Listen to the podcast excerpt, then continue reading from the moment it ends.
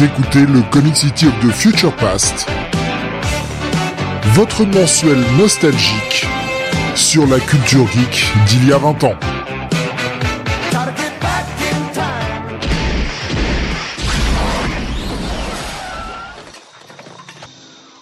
Bonsoir à tous et bienvenue sur le 72e numéro de Comic City of the Future Past. Nous sommes aujourd'hui le mardi 19 novembre 2023 et avec moi ce soir pour le dernier Future Past de l'année 2023 et donc euh, le dernier qui s'intéresse à l'année 2003, le mois de décembre bien évidemment, le meilleur, le plus J'allais faire une vanne private show, le, plus sourd d'entre nous. bon, on vous expliquera après. Euh, Don Jonathan, évidemment. On vous expliquera rien du tout, hein, parce que voilà, hein, vous êtes vous êtes que des auditeurs. Euh, bonsoir à bah, tous. Eux, au moins, ils entendent, contrairement à nous. Ouais, voilà. C'est Euh, ça. Pour, pour, pour la petite histoire, pour que vous compreniez la vanne, c'est que euh, bah, Jonathan a euh, une oreille bouchée avec une otite et moi aussi, mais de l'autre côté. Ce qui fait qu'on est en train de délirer sur euh, sur le fait de fusionner et euh, d'être Sourd. sourd. Voilà. d'où d'où le d'où la vanne. Voilà. Mais oui, alors, vraiment pas de bol. euh, L'un comme l'autre, on a euh, on a une bonne otite euh, bien dégueulasse. Et ça fait mal, là. voilà.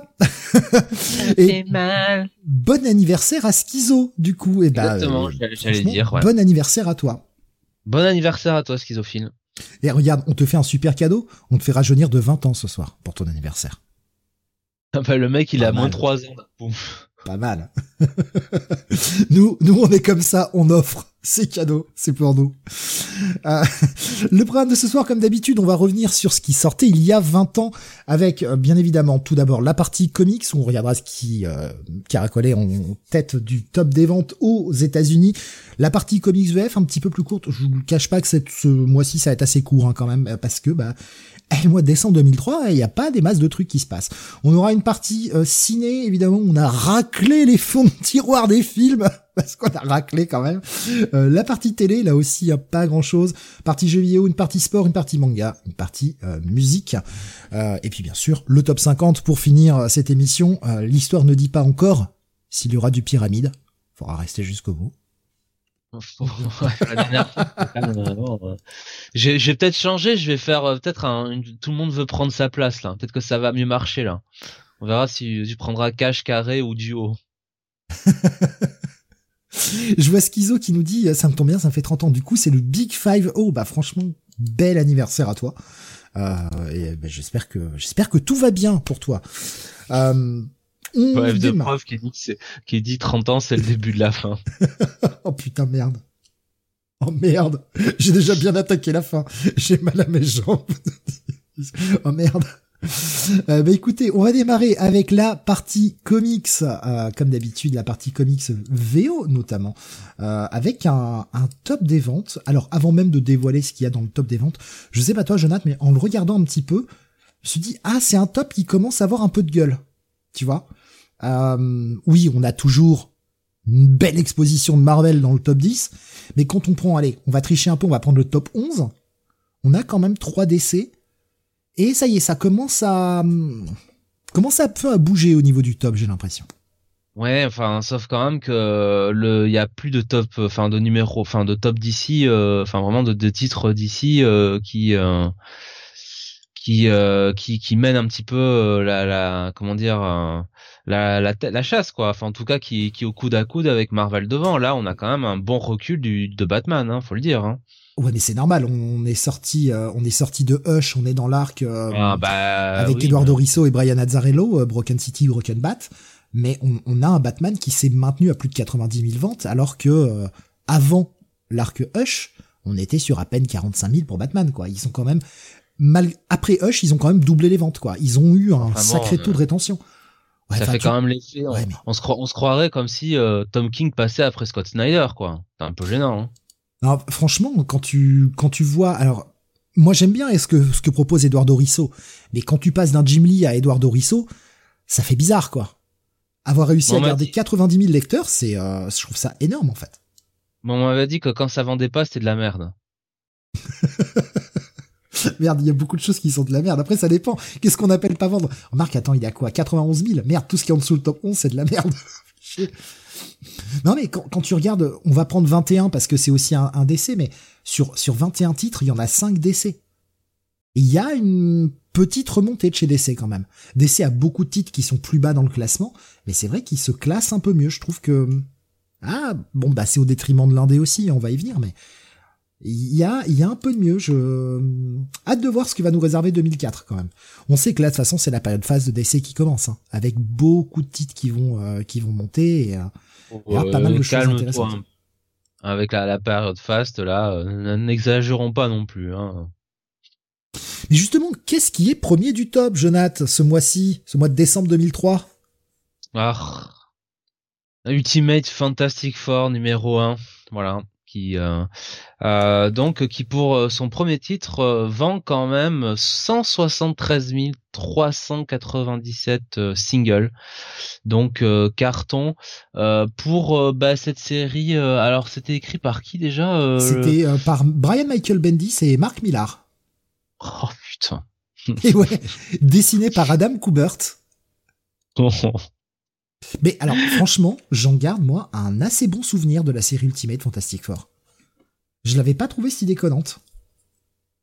Moi, j'ai jamais lu, donc euh, je me garderai bien de, juger, si ce n'est que euh, euh, les Fantastic Four sont un peu la useless team de, l'univers Marvel, voilà. C'est tellement pas si faux. Hein. Non, mais c'est tellement pas faux en plus, c'est ça qui est terrible ça fait chier de le dire, mais Fantastic Four, ouais, c'est c'est pas la série qui est la, la plus mise en avant, quoi. Bah oui, hein. Il y a eu quoi, enfin, quand, quand on y réfléchit, là, sur les, sur les 20 dernières années Fantastic Four, oui, il y a eu le Wade, euh, il y a eu le, run Mark Wade de Mike Waringo, bien sûr. On a eu derrière le run avec Mark Millar dans le, dans l'univers proper. Le run avec Hickman. Qu'est-ce qu'on retient d'autre? Bah, c'est même pas, vois tant le, le, le, côté bon euh, qui est passé sur euh, sur la série, c'est euh, juste le côté mise en avant. alors je veux dire un peu de manière vulgose, mais marketingment parlant par par Marvel. On n'a jamais l'impression que sur la relance des Fantastic Four, chaque fois que ça arrive, ou même quand il y a un event, on a on a jamais l'impression qu'ils sont voilà qui sont spécialement mises en avant. Alors évidemment, ça doit être intimement lié euh, au fait que c'était euh, sous l'égérie de la Fox euh, pendant pendant très longtemps, bah, jusqu'à il y a quelques années. Ça va peut-être changer maintenant, mais même là, ça fait quand même maintenant bien de 3-4 ans, je pense qu'ils ont récupéré les les Fantastic Four. Et bon, on voit pas, enfin tu vois, il y a, y a moins d'événements que ne serait-ce que quand ils relancent le Punisher, tu vois, avec Jason Aaron. C'est quand même bon oui, mais Alors Punisher, Punisher, il y a eu aussi euh, tout le battage médiatique autour du changement de symbole et tout. Il y a eu ça qui a fait beaucoup parler du titre. Là, la, relance des Fantastic Four, je suis d'accord, c'est vrai que médiatiquement parlant, elle n'est pas trop trop mise en avant. Néanmoins, la série est franchement solide pour la lire chaque mois. Je peux te dire qu'elle est vraiment solide. Il n'y a pas d'actu ciné, donc de toute façon, Marvel va pas forcément la mettre en avant.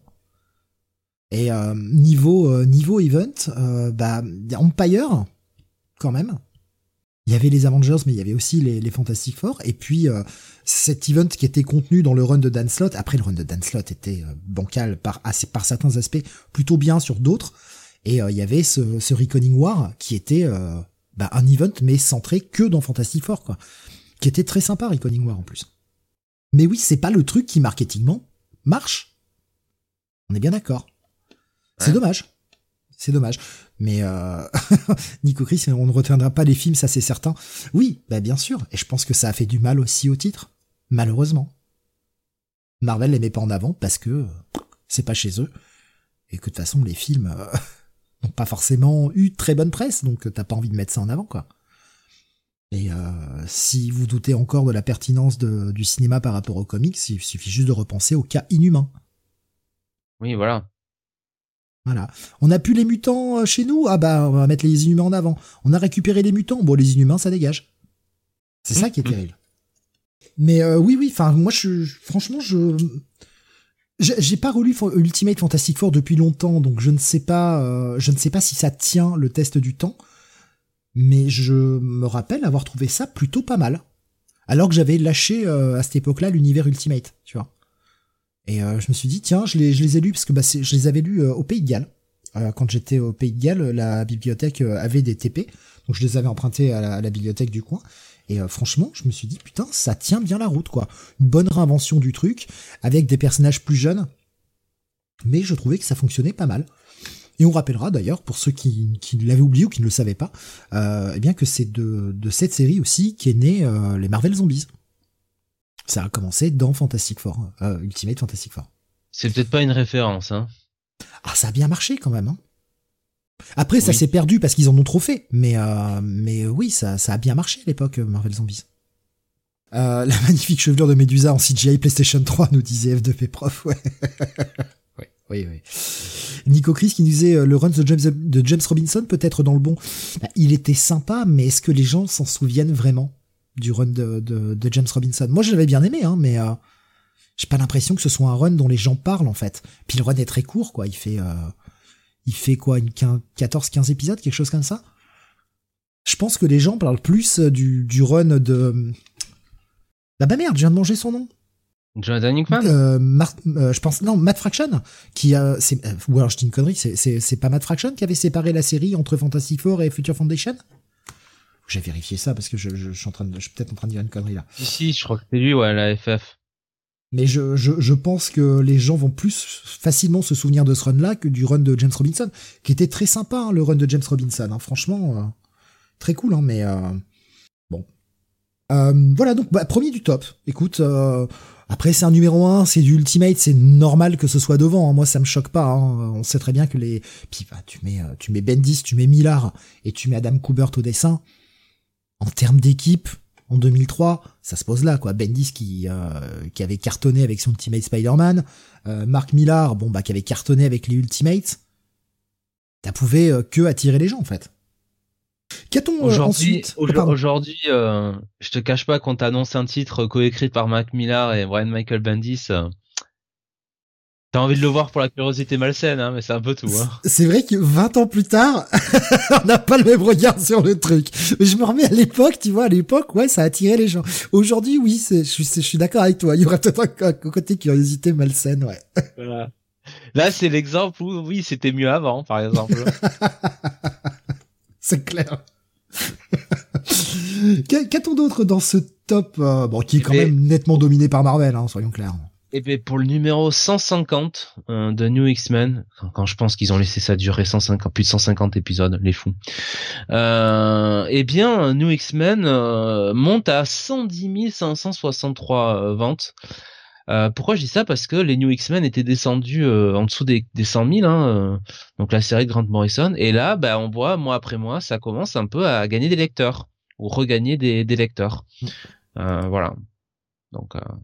Ouais, et puis on, on, on, est, on approche peu à peu de la fin du run de, de Grant Morrison. Hein. Il reste plus qu'un arc, grosso modo.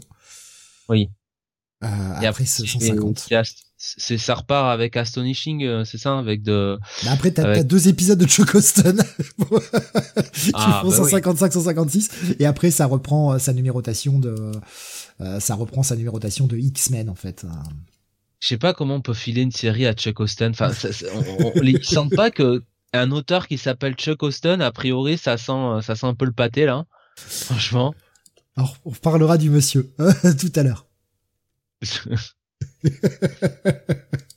Donc voilà, euh, derrière ça, on a, bah, enfin toujours, hein, tu parlais Ultimate Fantastic Four, mais c'est toute la gamme Ultimate en fait qui domine, euh, qui domine le classement parce que euh, dans le top 9, euh, on a 1, 2, 3, 4, 5, 6 titres Ultimate. Voilà, puisqu'on a Ultimate Fantastic Four numéro 1, Ultimate Spider-Man pour son numéro 150, 50, pardon, qui est quatrième avec euh, pratiquement 110 000 ventes. Les Ultimates euh, qui sont à plus de 100 000 ventes aussi. Ultimate X-Men qui a plus de 100 000 votes, 100 000 votes, non, ventes, pardon, en sixième place.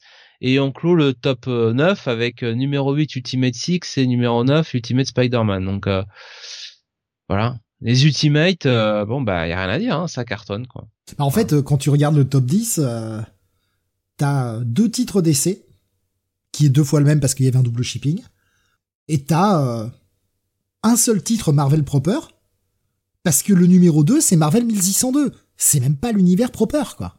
T'as un titre Marvel proper. Ça fait flipper quand même. Ça pose question quand même. Hein. On va pas aller, hein, mais bon. Justement, le titre d'essai qui est classé dans le top 10 par deux fois, c'est le Superman Batman.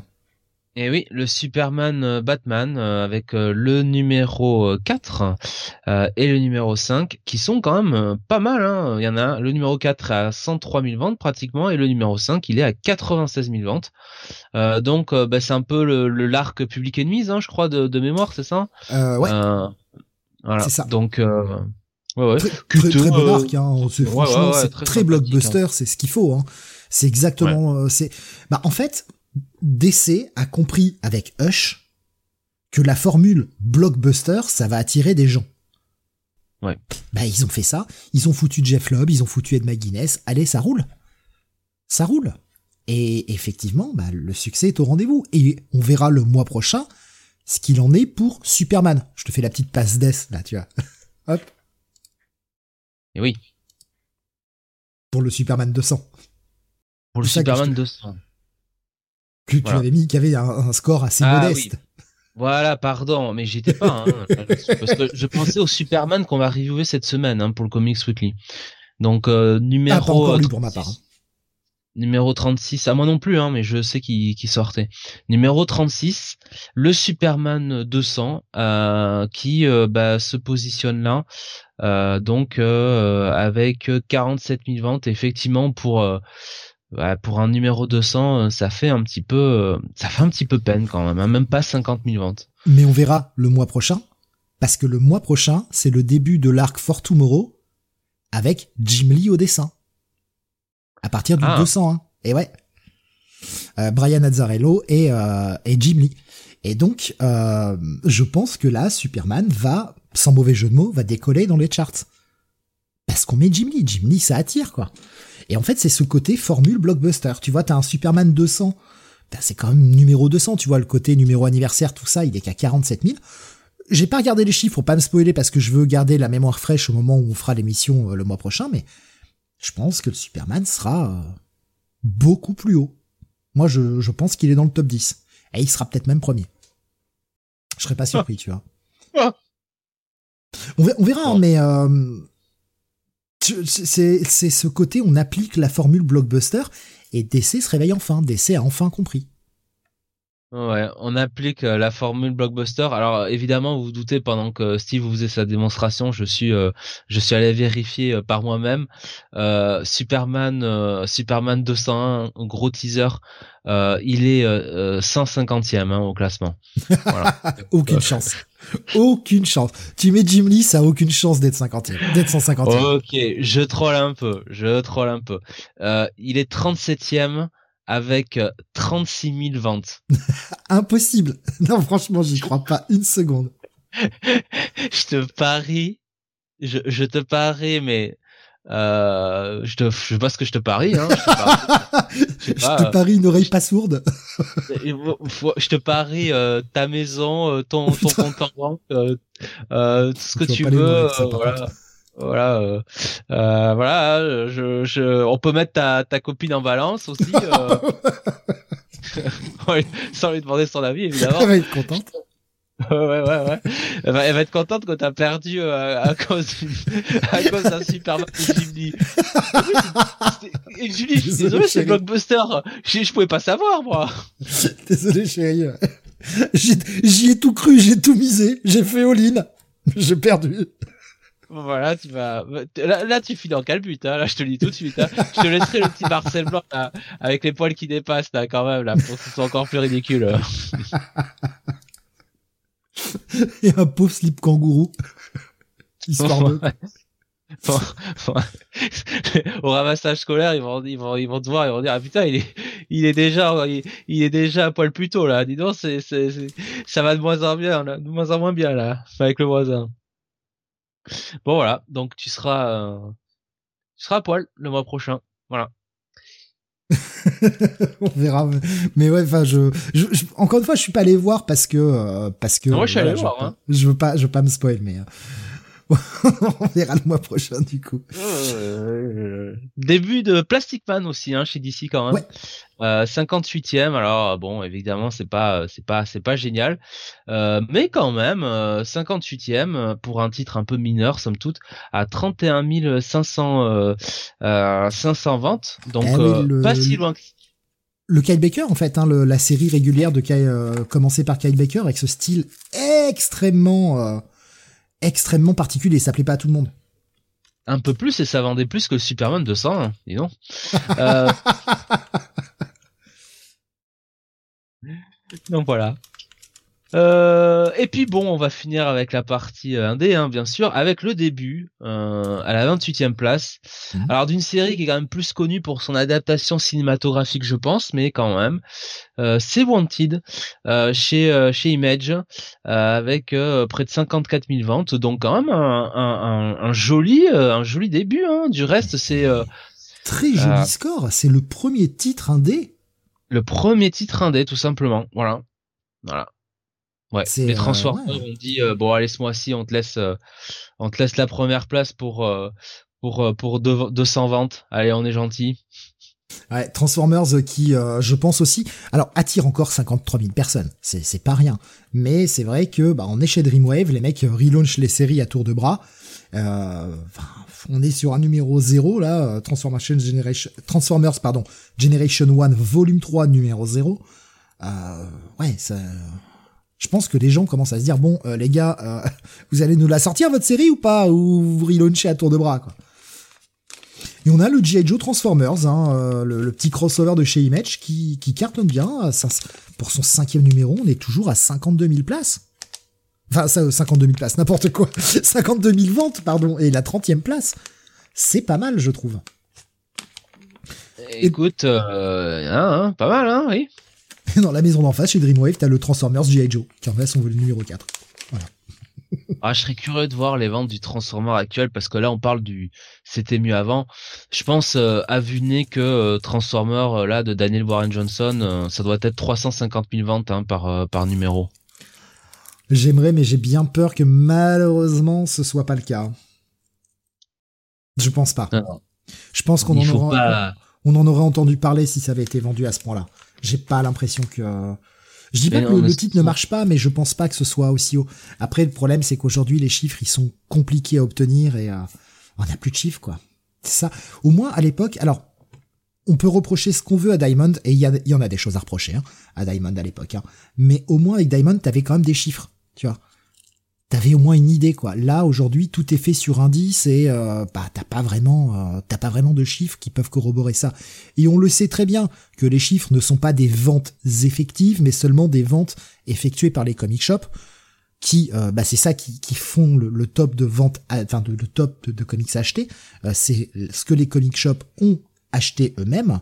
Ils n'ont pas forcément réussi à les écouler. Hein. effectivement sur les 160 13 397 Ultimate Fantastic Four, ça se trouve, il y en a peut-être que 150 000 qui ont été vendus, et les 23 000 restants, bah, sont restés dans des comic shops. Euh, voilà, ils ont peut-être pas forcément été achetés par des euh, par, des, des, vrais lecteurs, mais en tout cas, c'est ce qui a été commandé. Donc ça donne quand même une véritable tendance. Par mais on se souvient de toute façon de X-Force euh, ou X-Men, où les bordels, tu les trouves, les numéros 1 qui ont été vendus. Ah putain, 6 millions d'exemplaires, waouh Super, ouais, enfin, combien de fois t'en trouvais à 50 centimes parce que les mecs les bradaient, parce que bah, ils en avaient commandé je ne sais pas combien, ils ont pas pu les écouler. Donc oui, ce système a des défauts, mais au moins t'as déjà une petite tendance. Aujourd'hui, on a, on qu'un indice qui, veut, qui veut rien dire en fait. Ouais, tu vois tel titre devant tel titre. D'accord, mais c'est quoi la part de vente en fait? Il est devant, mais il est devant de beaucoup. Il est devant de, de trois, de trois exemplaires. Enfin, et euh, F de Feproft qui nous dit euh, faut répondre avec le numérique s'il y a des versions des maths. Ouais, mais ça le problème c'est que les versions des maths, ils ne communiquent jamais dessus. Et ça c'est un vrai problème. C'est euh, bon, vrai que ce, ce, top, il est cool à faire à cette époque-là parce qu'on peut euh, dans 15 ans on sera emmerdé. Bon après dans 15 ans, je sais pas si on sera encore là mais donc dans 15 ans, en tout cas, on sera emmerdé pour faire le top. Et c'est pour ça qu'on ne le fait plus d'ailleurs. On le faisait aussi à l'époque des, des, weekly news et des choses comme ça. Pourquoi on ne le fait plus? Bah Parce que depuis qu'il y a plus... Euh, depuis qu'il y a plus Diamond dans... On va dire... Euh, roi du marché, puisque finalement quasiment tout passait par eux, ah, c'est compliqué d'avoir des chiffres. Ça fait chier, mais... Euh, disons que c'est bien pour repérer des tendances quand même, malgré tout. Euh, du côté de Diamond était plus transparent. Nico Chris. Il nous met désolé. Mais ne t'excuse pas, elle est drôle. Euh, du côté de... Ouais, ouais elle est drôle. ouais. ouais. Du, du, côté de DC quand même, on a euh, bah Batman, hein, comme, comme on l'a dit tout à l'heure, 91 000 ventes qui est 11e du top. Euh, on a les Teen Titans Jeff Jones qui marchent toujours bien. On en est au sixième épisode et c'est 18e du top avec 69 000 ventes série qui se maintient, c'est cool. Et le GLA est toujours euh, bah, 21e du top, 91 euh, pour son numéro 91, 58 000 ventes.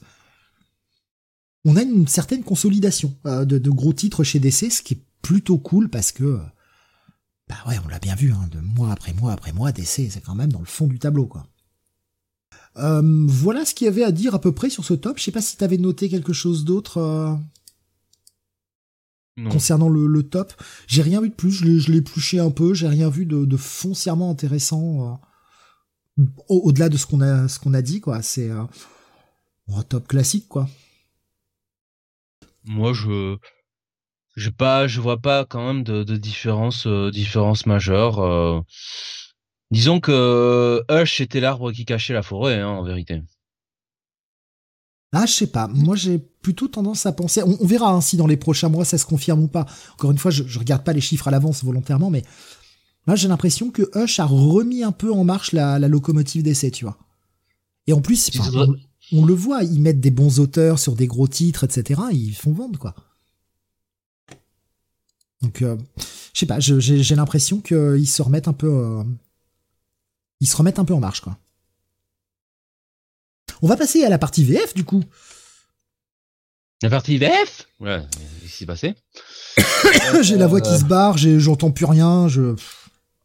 C'est Farid je suis, euh, je suis, euh, je suis dans un état. oh la vache. C'est quand même violent.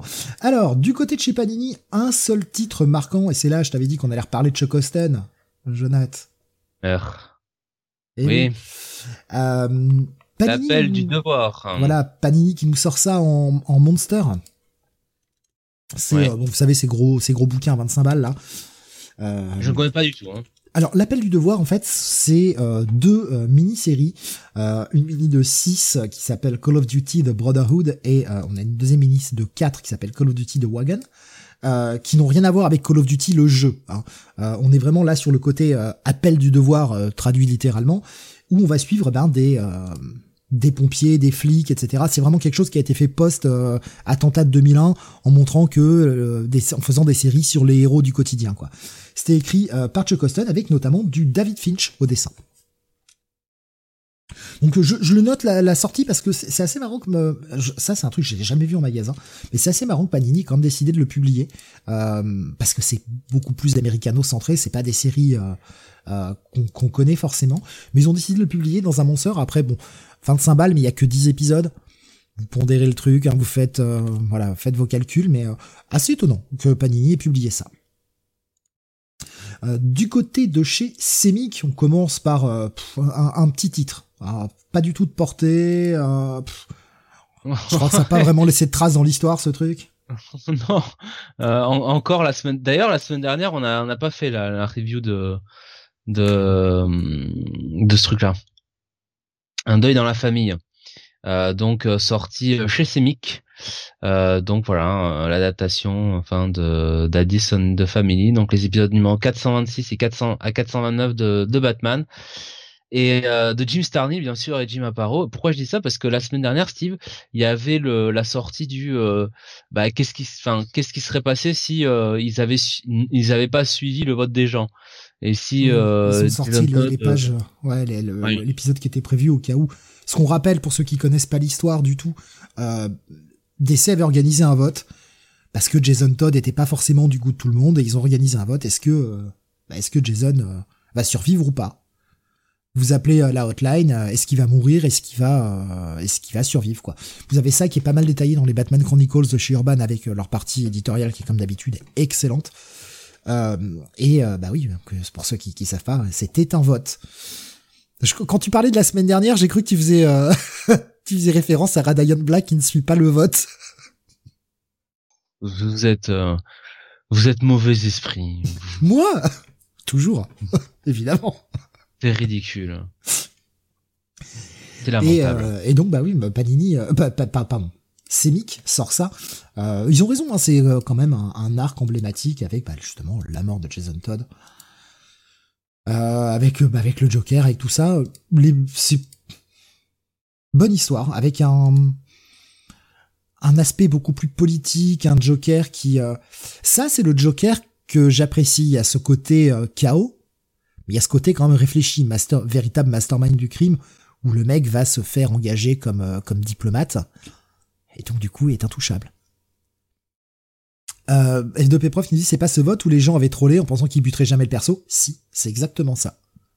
Ah, les gens avaient trollé. Je vais on va voter pour euh, qu'il le meure parce qu'ils le feront jamais. Le problème c'est que bah, la mort a gagné et bah, ils ont été obligés de suivre. Mais c'est marquant dans, le passage de Batman et, euh, et ça nous amène aussi Tim Drake au final qui est un très très bon Robin. Et puis bon bah, on nous ramènera le perso de Jason Todd euh, Oui, des années plus et- tard évidemment. Et, et franchement, euh, le Jason Todd qui nous ont ramené est bien plus intéressant que celui qui volait des, voitures, des, des, des pneus de voiture. Donc, euh, vous voyez, quelque part, les, les, les gens qui ont voté pour la mort de Jason Todd à l'époque étaient visionnaires. Donc, remercions-les, je pense. Mais c'est vrai que maintenant qu'il est de retour, on a quand même cette Bat Family étendue, si on compte tous les Robins, là, avec, avec Dick, avec Jason, avec Tim, et maintenant Damian. Et on a quand même quatre, euh, quatre Robins qui ont Stéphanie vraiment Brown. des... Ouais, Stéphanie Brown, je la compte. Enfin, aujourd'hui, euh, est-elle encore vraiment, a-t-elle vraiment été Robin? On sait même plus euh, au niveau de la continuité si c'est vrai, si ça marche ou pas. Puis son passage a été tellement court que j'ai pas l'impression qu'elle ait vraiment marqué le, le costume de Robin. Mais c'est c'est plus au niveau des personnalités, je trouve qu'ils les ont bien définis et on a vraiment quatre Robins avec des personnalités différentes aujourd'hui. Qui sont pas euh, que interchangeables. À la rigueur, c'est peut-être les deux qui se rapprocheraient le plus, c'est peut-être Dick et Tim au final. Oui, oui. Mais euh, mais ils ont euh, ils ont chacun le- leur leur petite spécificité et je trouve qu'on a ils ont bien géré le coup avec quatre Robins bien différents. Je- moi ça me satisfait aujourd'hui la, la façon dont elle est construite cette Bat Family. Même si bon on s'y perd, euh, ça fait que 5 ans, mais en fait oui, mais en fait non, on sait plus. on va pas remettre de l'huile sur le feu, c'est le genre de sujet qui fait péter les plombs. Dans le genre, euh, se mettre dans le caca tout seul, là, c'était quand même, euh, c'était quand même, euh, c'était quand même extraordinaire. hein. c'est clair. Euh, continuons ce qui sortait chez Semic. Euh, on avait euh, alors un album. Je l'ai je l'ai signalé parce que euh, c'est vrai que je sais que ça m'en a beaucoup parlé de cet univers cross-gen. Pascal nous en avait beaucoup parlé aussi. Moi, c'est un univers que je connais pas du tout. Euh, Panini avait décidé de ressortir sous format album la série Ruse, euh, qui est écrite par et c'est ça qui me donne envie d'aller voir quand même. Mark Wade au scénar, Jackson Guice au dessin et Mike Perkins plutôt pas mal hein, l'équipe. Je connais pas du tout cet univers. Ils ont sorti ça donc sous format d'album euh, avec cinq épisodes par euh, par album. Et donc le premier tome était à 15 balles, donc sorti en décembre 2003. Et euh, ouais, il y a les cinq premiers épisodes. Le problème, c'est qu'ils ne publieront pas l'intégralité de la série puisque euh, Mark Wade, euh, à partir du troisième arc, est accompagné de Scott Beatty au, scénar. Scott Beatty qui va le remplacer à partir du numéro 16. Et en fait, Semic euh, va publier que jusqu'au troisième album. Et la série va, je crois, jusqu'au numéro 24. Ce qui fait qu'il y a pas mal de trucs qui sont restés inédits. Euh, donc euh, voilà, bon pour ceux qui pour ceux qui voudraient, je- franchement ça me donne envie d'aller voir quand même. C'est Mark Waid qui écrit, on a Jackson Guice au dessin, j'aime plutôt bien, donc euh, faudrait que j'aille découvrir ça, un de ces quatre.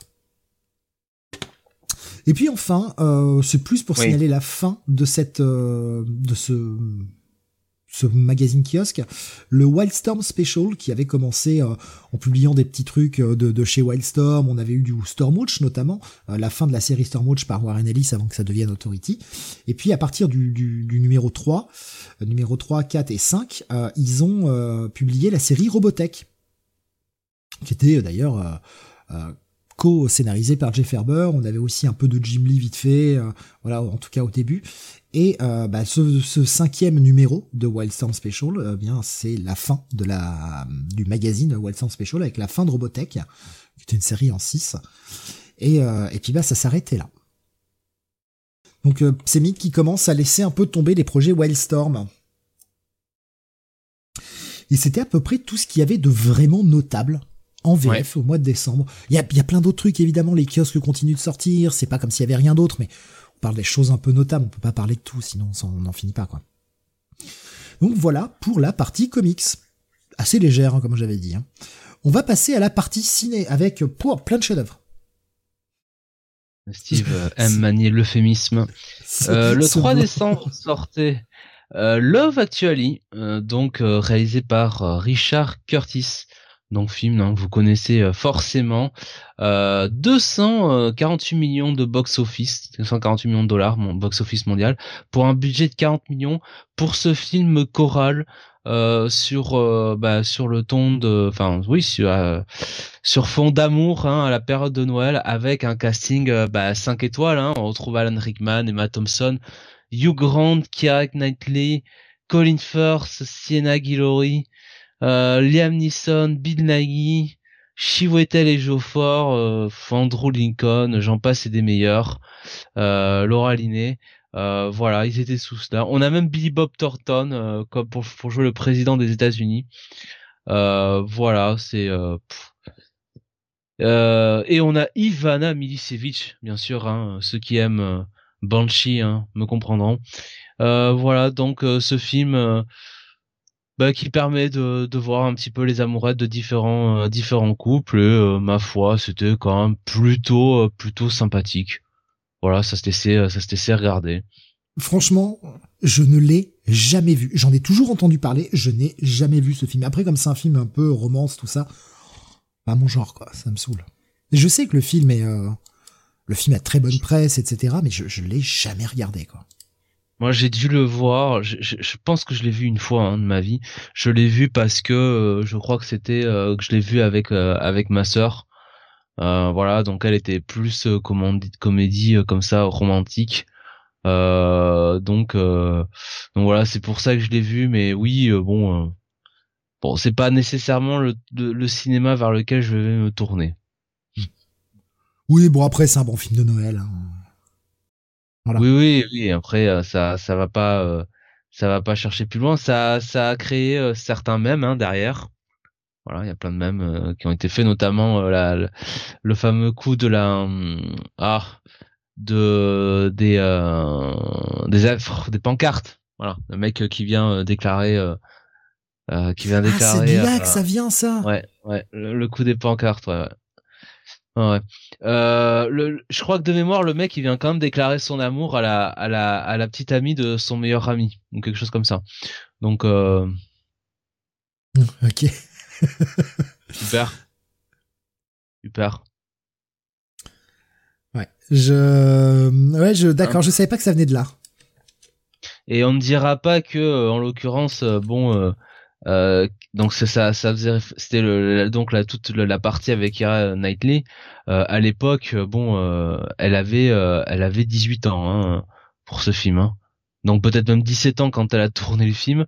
Et le mec qui lui déclare son amour, donc Andrew Lincoln, hein, qu'on connaît évidemment pour Walking Dead, Walking, Dead. Ouais. bon, il avait quand même, bon, déjà à l'époque, 30, 30 ans. Bon, pas grave, hein. C'est pas, c'est pas une différence d'âge euh, énorme, mais bon. Euh, c'est du cinéma, c'est la magie du cinéma, on ne voit rien. Ouais, ouais, ouais. Alors j'imagine que Kira Knightley euh, faisait plus vieille que son âge, hein, peut-être, j'en sais rien. Euh, elle a pas vieilli, hein, par contre, voilà, elle, a toujours, tu, elle est toujours aussi, enfin, elle a toujours le même visage, hein, elle est toujours aussi belle, hein, donc. donc voilà, film. Ouais, film sympathique, tu vois, un petit après-midi comme ça, euh, après-midi de Noël, euh, tu digères un petit peu le, foie gras euh, et la bûche, c'est bien, c'est cool. Voilà. Par contre, ne le regardez pas seul. un après-midi pleuvieux ou un truc comme ça, quoi. Voilà, ne le regardez pas seul, hein, parce que tous ces gens-là, tous ces gens qui sont heureux, qui se déclarent leur amour, tout ça, qui s'embrassent, ah, ça vous donne envie un peu de vomir. donc, donc voilà. Trop de guimauve. là, là, là, là, là, non, non, non, surtout pas, quoi. On a déjà mangé beaucoup de chocolat, ça suffit. Euh, pas besoin de faire plus hein, pour la crise au foie. Voilà. Mais après, le, film a bien marché, hein, euh, comme tu Ah oui, dit, bah, hein. carton. Carton, 300 carton, millions, absolument. de- 300 millions de box-office quasiment. Non, 250, j'exagère un peu. Euh, c'est c'est quand même 140. pas mal. C'est euh, c'est colosse. Enfin oui, c'est pour un budget de 40 millions, c'est euh, ou je crois que c'est ça, ouais, 40 millions. Euh, bah c'est super quoi. Franchement. euh. Euh, Richard Curtis là, il a, il a bien, euh, il a, il a bien, bien géré son coup. Euh, à noter que Richard Curtis, euh, évidemment, euh, donc, eh bien, quand même, après avoir réalisé Love Actually, c'est lui qui avait, qui avait fait The Boat That That Rocked. Alors qu'en français, on connaît sous le titre de Good Morning England. Euh, drôle de drôle de titre, euh, qui était pareil un film un film assez sympathique voilà c'est pour, euh, sur un bateau c'est- pour aller dans le sens, tu sais, en France, on aime bien choisir des titres comme ça qui rappellent autre chose. C'est pour Good Morning Vietnam, quoi. Pour Oui. aller totalement dans cet esprit-là, parce qu'il y a le côté radio, tout ça. Mais comme d'hab, hein, en France, on cherche quand le titre, quand c'est pas un titre vendeur ou quoi que ce soit, on cherche un titre auquel on peut se raccrocher et qui fait penser à autre chose de connu. Et il avait fait euh, plus tard euh, About Time donc euh, film de une comédie romantique euh, là aussi film euh, enfin une, une rom-com avec Dom, Domhnall Gleeson et Rachel McAdams avec un mec qui pouvait revenir revenir dans le temps qui était alors qui s'appelait il était temps hein, euh, en français comédie fantastique film sympathique franchement euh, très bon très très bon film euh, limite que je je conseille plus que, que Love Actually voilà On va continuer sur les films de Noël. Oui. Là aussi, qui ont marché, tu comprends pas pourquoi, mais bon. On va parler de Elf. Ouais. Elf. Donc film réalisé par John Favreau, qui évidemment après ça euh, s'occupera de. Et ben c'est lequel qu'il a fait le premier Iron Man, je crois. Ouais. Ouais, ouais. Le, le- même le 2 d'ailleurs, hein, voilà. Euh, et euh, et puis surtout Cowboys et Aliens, hein, bien sûr. Ah, voilà. Euh, donc euh, bah film Elf qui a fait euh, pour 33 millions de dollars de budget, 225 millions box office. Euh, donc pour euh, ce film que je n'ai jamais vu, avec euh, Will Ferrell qui joue donc euh, Buddy de Elf. Euh, voilà, un humain excentrique qui a été euh, élevé par euh, les les elfes de de Santa. Je lisais Satan sur sur la version wiki. Merde. Les elfes de Satan. N'empêche qu'il y a, il y, a, il y a un film à faire avec ça. Je pense Voilà. qu'il y a un film à faire. Le, le budget, 33 millions de dollars. Box office, 225 millions. Eh oui. Tu comprends pourquoi ils Eh ont fait un 2 derrière. Donc Will Ferrell qui euh, qui est un mec abandonné par euh, par euh, ses, ses parents, euh, recueilli par le Père Noël et euh, qui va donc devenir euh, Moi aussi, je les ai- je l'aurais un abandonné. elfe, hein. un elfe avec les autres. Alors euh, qui va apprendre la vérité euh, sur ses origines et va essayer d'aller chercher ses parents. Voilà comédie euh, pff, comédie de Noël euh, à la con. Ça a plutôt bien marché quand même. Bon, Will Ferrell, James Caan, Zoe Deschanel dedans. Bon. Ça me rappelle, euh, tu sais, euh, à, à All Elite Wrestling, euh, Chris Statlander qui avait dit que elle, euh, comment dire, elle comprenait les parents de, je sais plus, comment s'appelait cette catch, euh, Leila Hirsch, c'est Mhm. la, la catcheuse, ouais. Compre- elle comprenait les, les parents de Leila Hirsch, que, voilà, qu'il est, euh, qu'il ait laissé les, les parents naturels de Leila Hirsch, qu'ils l'ont laissé une- dans un orphelinat en Russie, parce que, parce que c'était le code tout simplement. La violence du truc. Sachant que Chris Statlander était la face hein, dans la feud. Évidemment. C'est sorti comme ça, voilà. euh. Ça, c'est de la promo. Merde. On n'a pas grand chose de plus à rajouter sur Elf. Oui, Euh, voilà. voilà, c'est, euh, voilà, Ni- Nico Chris nous dit jamais entendu parler de Elf. Euh, F de prof qui nous disait euh, Elf, je connais que les gifs. Mais oui, c'est ça. On, on a- on a tous vu l'image, mais euh, on n'a pas vu. L'image, ouais. On a tous vu l'image de, de Will Ferrell déguisé en elfe, mais oui, c'est tout un peu. Continuons avec un film pas de Noël cette fois-ci. Mais alors celui-là, euh, bof. je l'ai Bah, vu. quand même, hein. Aïe aïe aïe. Soix- 70 millions de budget, 207 millions de box-office, hein, donc ça a plutôt bien marché. Mais tout le monde a oublié ce film. Soit, donc euh, réalisé par euh, Clark Johnson. Clark Johnson, Clark Johnson, à qui on a dû après, bah, surtout de la série télé en fait, visiblement. série télé qui est pas si mal, hein, franchement. Ça se laisse vraiment regarder. Hein. Alors euh, moi je parlais de lui, il a fait des épisodes de séries télé. Hein. Ah merde, je crois que tu parlais de la série télé SWAT. Excuse-moi. Non, non, non, Et notamment, il a réalisé pas mal d'épisodes de The Wire et euh, de The Shield. Donc euh, et notamment l'épisode 13 euh, de la saison 7 et je me demande si c'est pas le dernier épisode de The Shield. Donc je me demande, oui, si c'est c'est 13 ou 15, j'ai un doute sur la dernière saison. Donc voilà, The SWAT, SWAT donc qui était un film euh, bah, qui qui euh, alors il me semble, je sais plus si ça reprenait le concept de la série télé euh, de. C'est bien le dernier. C'est le dernier. Ouais. épisode. Alors là, je ricane sur SWAT, mais un des meilleurs épisodes de série, voilà, de, de, tous les temps quoi. Enfin, c'était ce dernier épisode de The Shield, c'est c'est la cerise sur le gâteau. Hein. Ouais, excellent. Excellent. Est-ce qu'on peut mieux finir une série? Je ne sais pas. Euh, donc voilà, donc euh, soit c'était donc une série de 1975 euh, et ils ont fait une adaptation cinématographique avec Samuel. Jackson, Colin Farrell, Michel Rodriguez, LL Cool J et Jeremy Renner et Olivier Martinez. le cast, le cast est loin ah d'être dégueulasse on a la promesse, bah, je veux dire en français, le, truc s'appelle SWAT, unité d'élite. Hein, on est vraiment sur des groupes d'intervention, euh, dans des situations dangereuses, machin et tout. Ouais, mais je sais pas, le film te laisse un goût de série B en fait. C'est ça qui est terrible. Pourtant, il y a du moyen, il y a du budget. Hein. Je l'ai vu, mais, mais enfin, je veux dire, il y a rien à retenir du film.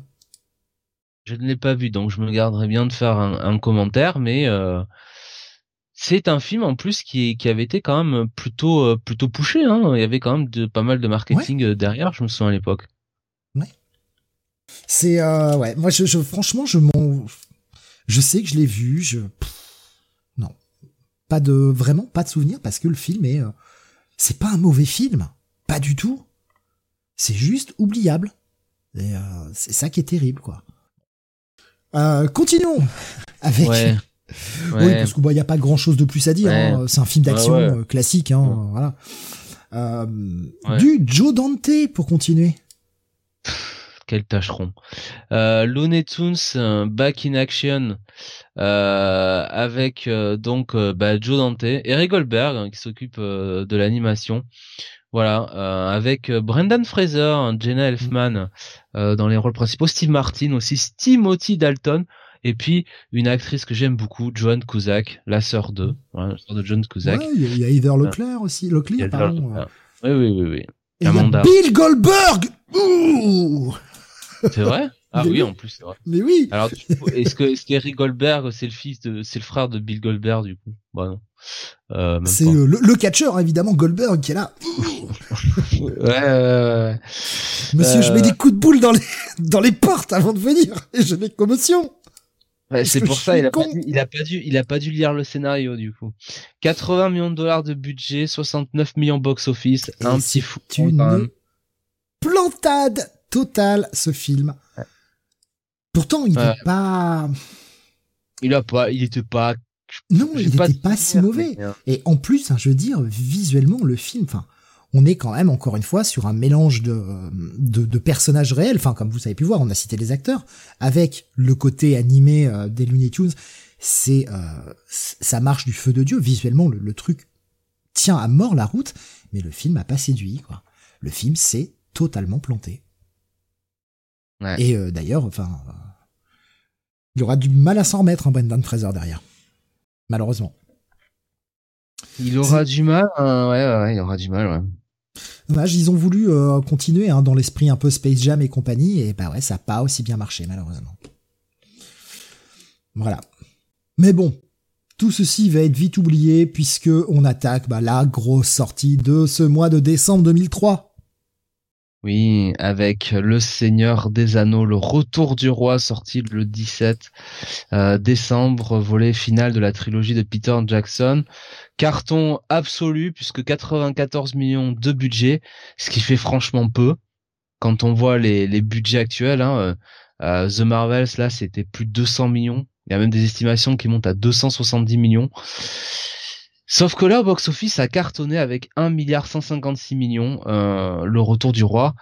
Euh, voilà, euh, donc bah, le casting habituel hein, avec Bingo Mortensen notamment dans le rôle euh, d'Aragorn, Ian McKellen en Gandalf, The White, euh, Elijah Wood en Frodo, Sean Hastings en Sam Samwise, Gamgee, euh, Andy Serkis, on avait encore Dominique Monaghan, Billy Boyd, John Rhys Davis en Gimli, Orlando Bloom en Legolas, Miranda Otto en Eowyn, euh, et euh, puis puis voilà, Hugo Weaving aussi en Elrond, Liv Tyler, ah Liv Tyler, j'aurais dû commencer par là, en Arwen, Kate Blanchett en Galadriel, mais que mais que je suis euh, sot de l'avoir oublié, John Noble aussi en Denethor, toujours toujours très bon John Noble.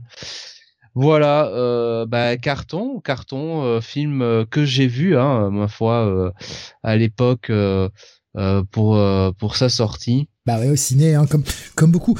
Et pour ma part, enfin le dernier volet de la trilogie, évidemment, au cas où, voilà, vous feriez pas les comptes, mais c'est le dernier volet de la trilogie. Je ne les ai jamais revus depuis le ciné. Jamais. Je pense que là, ça fait 20 ans. Va peut-être falloir que je me refasse la trilogie et que je la vois en version longue parce que du coup, je n'ai jamais vu les versions longues. Alors, je j'ai dû les revoir, tu vois, euh, sur des rediffs euh, euh, sur sur TMC où justement ils annoncent bon c'est en version longue, mais je sais jamais vraiment si c'est en version longue ou pas. Mais c'est vrai que c'est des films que j'ai peu revus finalement. Après, je suis du genre à si tu veux voir euh, non, bah, comme vous savez, je vais beaucoup au cinéma. Je vais voir les films au cinéma et puis en réalité, je ne les revois pas derrière. Hein, donc, je, suis un peu comme ça. Hein, je pour que je revoie un film, il faut vraiment que il y ait beaucoup d'années qui soient passées, que je l'ai oublié, tu vois, que voilà, histoire parce que enfin si je m'en rappelle de trop. Euh, je préfère aller découvrir de nouvelles choses, quoi. Et c'est vrai que bah, ces trois films-là, ils sont tellement marquants ouais. que je, le besoin de les revoir, tu vois, il est pas là, quoi. Ça, ça m'a émerveillé, ça m'a époustouflé et j'ai pas eu, j'ai jamais eu besoin de les revoir, de me les remémorer parce que bah, ils sont gravés, quoi. Je suis plus enclin à revoir euh, une une série, par exemple. Je dis, euh, bah, tu vois, Cobra Kai ou ou Arcane. Euh, ça, je pourrais, euh, tu vois, euh, notamment la période de Noël comme ça, je pourrais facilement re-regarder ça. Par contre, des anciens films, tu vois, bah bizarrement, euh, non pas nécessairement. Ouais, moi je, il me, faut vraiment une période. Hein. Il faut que, il faut que le temps passe. Le temps passe, euh, passe, et, que beaucoup de choses changent aussi.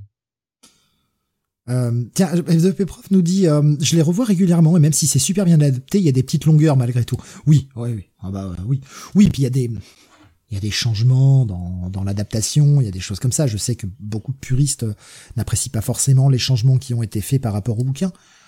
Après, le bouquin, euh, il y a des soucis d'écriture aussi.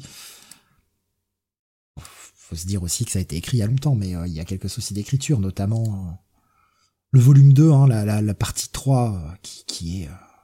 enfin, la partie 3 qui, encore ça va, la partie 4 est imbuvable, quoi. Imbuvable toute la partie où c'est juste Sam et Frodo, la moitié du bouquin c'est juste les aventures de Sam et Frodo, c'est oh, c'est chiant.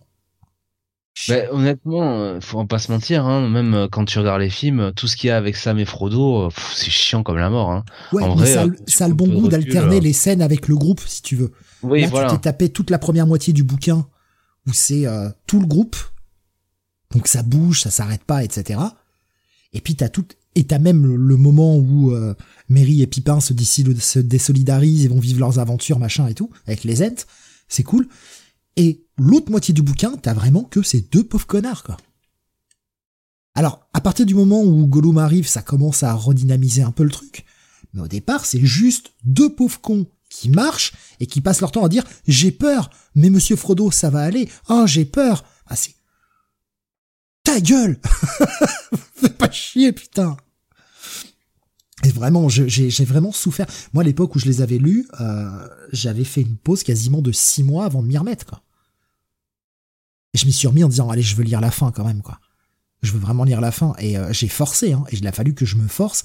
Et il a fallu que j'attende le quatrième ou cinquième chapitre de la partie où c'est juste ces deux cons, là, euh, pour qu'enfin ça commence à décoller. Mais tu tapes 40, 50 pages où tu t'emmerdes, quoi. Et tu voulais pas lire le Batman 141. Euh, Quelle déception. Oui, mais j'étais plus jeune à l'époque, j'avais plus de temps pour lire. Et Batman, c'est de la chiasse. Enfin, le Batman de Zarski. Voilà. Je sais où ça va et c'est dans le mur. Donc, euh, bof. bof. Mais tu sais pas ce qu'il y a derrière le mur. Eh ouais. Le vide, le néant. Euh, bah, film film d'après, hein, parce que je, enfin, le Retour du Roi, euh, clairement, moi j'avais beaucoup aimé hein, à l'époque. J'avais, euh, j'avais, j'avais, j'avais vraiment énormément apprécié ce film.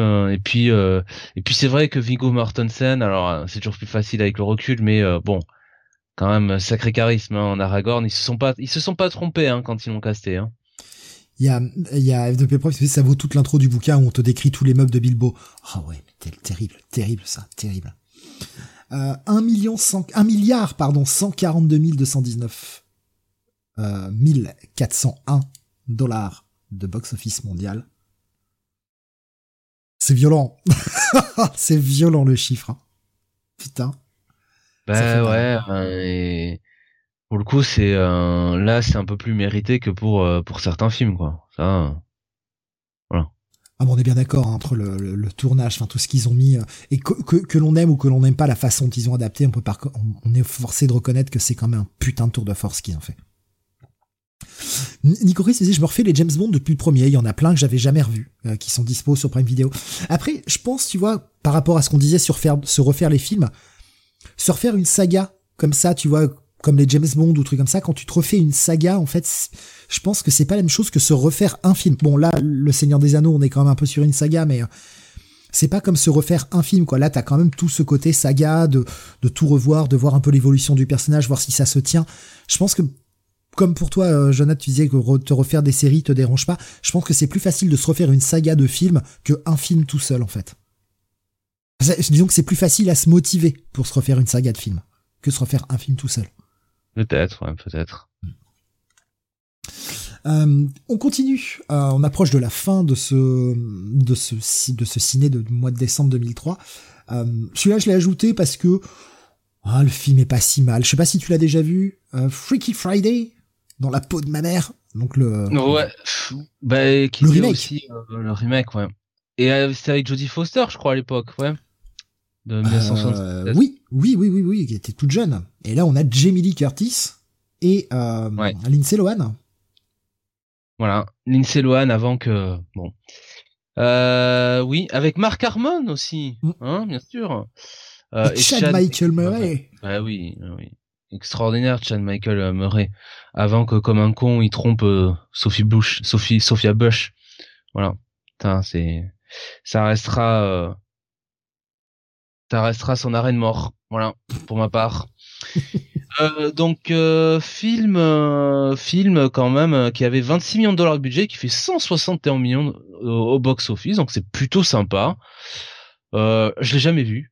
Donc, tu jamais je... non, bah, tu, tu, tu, connais le principe ou pas? Ah oui, oui, oui, bien sûr, bien sûr. En, en gros, c'est une mère et sa fille qui euh, ont du mal, euh, problème de génération, communiquent pas, etc. Et vont se retrouver chacune, l'une dans le corps de l'autre. Donc la mère qui se retrouve dans le corps de la fille et la fille qui se retrouve dans le corps de la mère. Et euh, tout ça va mener à ce que, oh, bah finalement elles se comprennent et vont devenir les meilleures amies du monde. Vous connaissez le truc, c'est du Walt Disney Pictures. Voilà, mais c'est franchement c'est une bonne petite comédie de Noël, ça passe bien quoi. Franchement, le film est pas mauvais, il se tient. Bon après, il faut pas attendre d'un grand film, quoi. C'est petite comédie familiale qui fonctionne.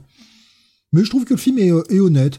Puis Jamie Lee Curtis, ça joue toujours bien, donc euh, quand elle joue justement sa fille et qu'elle fait euh, la gamine, etc. Elle le fait tellement bien, quoi. Elle est super, Jamie Curtis pour ça. À chaque fois, enfin, quelle bonne actrice, quoi. Donc non, ouais, film film qui se tient, quoi. Et bon, ça a marché, ça m'étonne pas, ça m'étonne pas. Donc c'était sorti chez nous le 24 décembre pas forcément la meilleure vie pour un film, hein, mais euh, voilà. Et bah, là aussi, euh, dernier film pour ce mois de décembre, sorti le dernier jour de décembre, le 31 décembre. Et là, euh, gros gros film. En termes de com, en termes d'image, tout ça. Ben ouais. Euh, Master and Commander, donc The Far Side of the World, en français de l'autre côté du monde, euh, donc réalisé par Peter Weir, euh, Peter Weir à, qui on doit bah, notamment euh, le Cercle des poètes disparus euh, en 1900 en 1989. et puis et puis et puis bah, le Truman Show bien sûr. Je, je cherchais celui qui euh, qui, qui qui me revenait pas. Euh, donc Master and Commander, qu'est-ce que c'est? Euh, Eh bien, euh, c'est un film euh, bah, de comment dire? C'est un film épique un peu euh, donc du temps de, des guerres euh, donc de, Napoléon, voilà, au début du, du 19e siècle. Euh, et donc on est sur bah, le bateau du eh bien de, de Jack Aubrey, donc le, le, capitaine de ce bateau, incarné par Russell Crowe, avec bon bah à ses côtés Paul Bettany, James Darcy, des, des, des gens comme ça. Euh, voilà, et donc on va sur un petit peu ce, ce périple qui va les emmener notamment euh, vers euh, les îles Galapagos. moi, donc 150 millions de dollars de budget, petit score finalement, 212 millions pour un film que j'avais j'avais beaucoup aimé. Voilà, honnêtement, je trouvais que c'était que c'était plutôt plutôt sympathique comme film. de bateau je l'ai vu moi, euh, alors pas au ciné celui-ci, je l'ai vu en vidéo euh, quand il est euh, quand il est sorti dans les vidéoclubs. visuellement, le film est, est très propre, l'image est belle, et mais j'ai eu du mal à rentrer un peu dans dans l'histoire et je trouve le film un peu long pour ce qu'il veut raconter. Mais oui, ça, ça se regarde quand même. C'est vraiment du grand spectacle, quoi. Mais c'est un grand spectacle qui est pas le truc explosif dans tous les sens. Mais par contre, oui, le, film est beau, quoi. faudrait peut-être que je le revoie, tu vois, justement. Peut-être que je me, j'aurais un autre avis. Euh, parce que c'est pas, enfin, ce genre de film, c'est pas forcément. Euh, c'est pas forcément le, ma tasse de thé, tu vois, ce côté historique, tout ça, c'est pas, c'est pas ma cam, quoi. À noter que euh, donc Master and Commander avait été nommé pour nommé pour l'Oscar du meilleur film. Euh, voilà, en compagnie de donc du Retour du Roi, Lost in Translation, Mystic River et Sea Biscuit. Et euh, bah, c'est euh, bah, le Retour du Roi qui avait gagné la statuette. Donc voilà. Ouais. Après le, enfin, je veux dire, c'est un concurrent sérieux et il aurait mérité son Oscar hein, malgré tout. Hein. Master and Commander? Ouais. Euh, oui, vu la liste là, euh, je, vois les autres films. Euh, il y avait qui d'autre en, compétition avec euh, avec le Retour du Roi, du coup? Euh, alors là, du coup, faut que je retrouve. Ah, si je croyais que t'avais la liste sous les yeux. Excuse-moi. Non, c'est bon, je l'ai, je l'ai. Euh, Lost in Translation, Mystic River et Sea Biscuit. Ah, Franchement, il y a du monde en face quand même. Hein. Bah, ouais, honnêtement, Sea Biscuit et et Lost in Translation. Euh, je vois même pas ce que c'est, Biscuit, honnêtement. C'est un film avec Toby Maguire, euh, tu sais, euh, avec euh, au début du XXe siècle, euh, avec un cheval. Enfin voilà, une relation entre voilà entre le, le... bref, un film un peu un peu de peu de un peu de sport enfin un film catégorisé comme comme sport euh, euh, si tu veux, je crois, je crois de mémoire que voilà, c'est Toby Maguire qui devient un peu euh, jockey, si tu veux. Voilà. D'accord. Ah ouais, ok. Ah oui, ok, je vois, je vois. Ça y est, je vois, de, je vois ce que c'est le film. Il y a Jeff Bridges aussi dans le film. Euh, voilà, donc il y a Elizabeth Banks bien sûr. William H. William H. Macy aussi. voilà. Mais c'était sympa, hein. C'était un, un bon film. Après, bon je te dis, hein, je vois les autres. Honnêtement, sur cette année-là, à part euh, le retour du roi, euh, ouais, c'est Mystic River, c'est Mystic River et Master and Commander, voilà. Ouais, mais je veux dire, il y, avait de la concurrence quand même, tu vois. Oui, bah, Lost in Translation et Sea Biscuit, c'est sympa, mais bon, euh, je m'assis pas le cul par terre en me disant putain ça, ça, ça, ça prend la statuette, quoi. Ou même ça, ça doit être euh, euh parmi les, à l'époque, ils étaient que 5 encore nommés pour l'Oscar du meilleur film, quoi je veux dire bon euh, Lost in Translation euh, oui c'est c'est un film qui euh, qui, qui c'est un très bon film hein, qui, qui qui est devenu culte mais enfin bon merde quoi pas non plus, pas non plus exagéré, quoi. En tout cas, voilà, pour cette partie ciné. Il y avait quand même, bon, il y avait quelques, hein, quelques films un peu moisax dedans, hein, comme Elf, on s'en branle un peu, mais Bon, ça faisait partie des sorties euh, importantes, c'est des films dont on parle encore 20 ans plus tard, donc euh, ça mérite qu'on les cite. Mais euh, franchement, c'est peut-être la partie la plus chargée de ce soir entre nous. La partie bah oui. Parce que la partie série télé, ouf, enfin la partie de télé on va dire, parce qu'on parlera également de, de, de télé française, bah y a pas grand chose à se mettre sous la dent malheureusement. Bah ouais. Euh, la partie euh, la partie télé euh, donc ça va être la fin de Boomton mm. le 8 décembre donc série qui était passée en France pour la première fois je me souviens sur sur Canal+ qui avait pris un peu la suite du créneau de, de The Shield quand la saison 1 ou 2 je sais plus était finie et donc on suit on suit donc c'est une série qui se passe du côté euh, de Los Angeles. Euh, et, et, on va suivre euh, bah, en fait des enquêtes policières sous l'angle de plusieurs de plusieurs acteurs. Donc on va avoir les policiers avec bah, Donnie Wahlberg hein, notamment qui va jouer l'inspecteur Joel Stevens. On va avoir Neil McDonough qui qui va jouer le procureur David McNorris et puis on va avoir une euh, voilà, une, je sens une, une journaliste aussi hein, qui était euh, en cheville avec euh, Neil McDonough, qui était même en couple avec lui.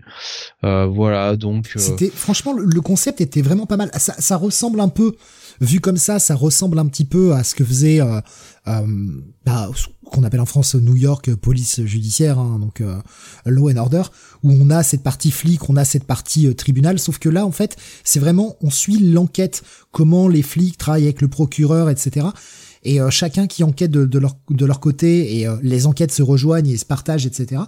Je trouve qu'il y avait un sacré, euh, il y avait une idée en fait derrière cette série. Malheureusement, elle a pas des masses marché. Elle a été très vite arrêtée. C'est, c'est dommage parce qu'il y avait de l'idée dans le dans la série. J'aimais bien le ton et et le, le, concept que je trouvais fort intéressant. Franchement, Boomtown, c'était sympathique. C'est une bonne série, une très bonne série même.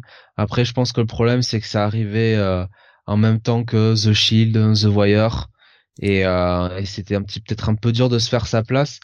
Euh, ça manquait un petit peu de, je pense, euh, tu vois peut-être euh, de d'antagonistes euh, marquants, tu sais, sur en fil rouge comme ça. C'était un peu des épisodes, on va dire, comment dire.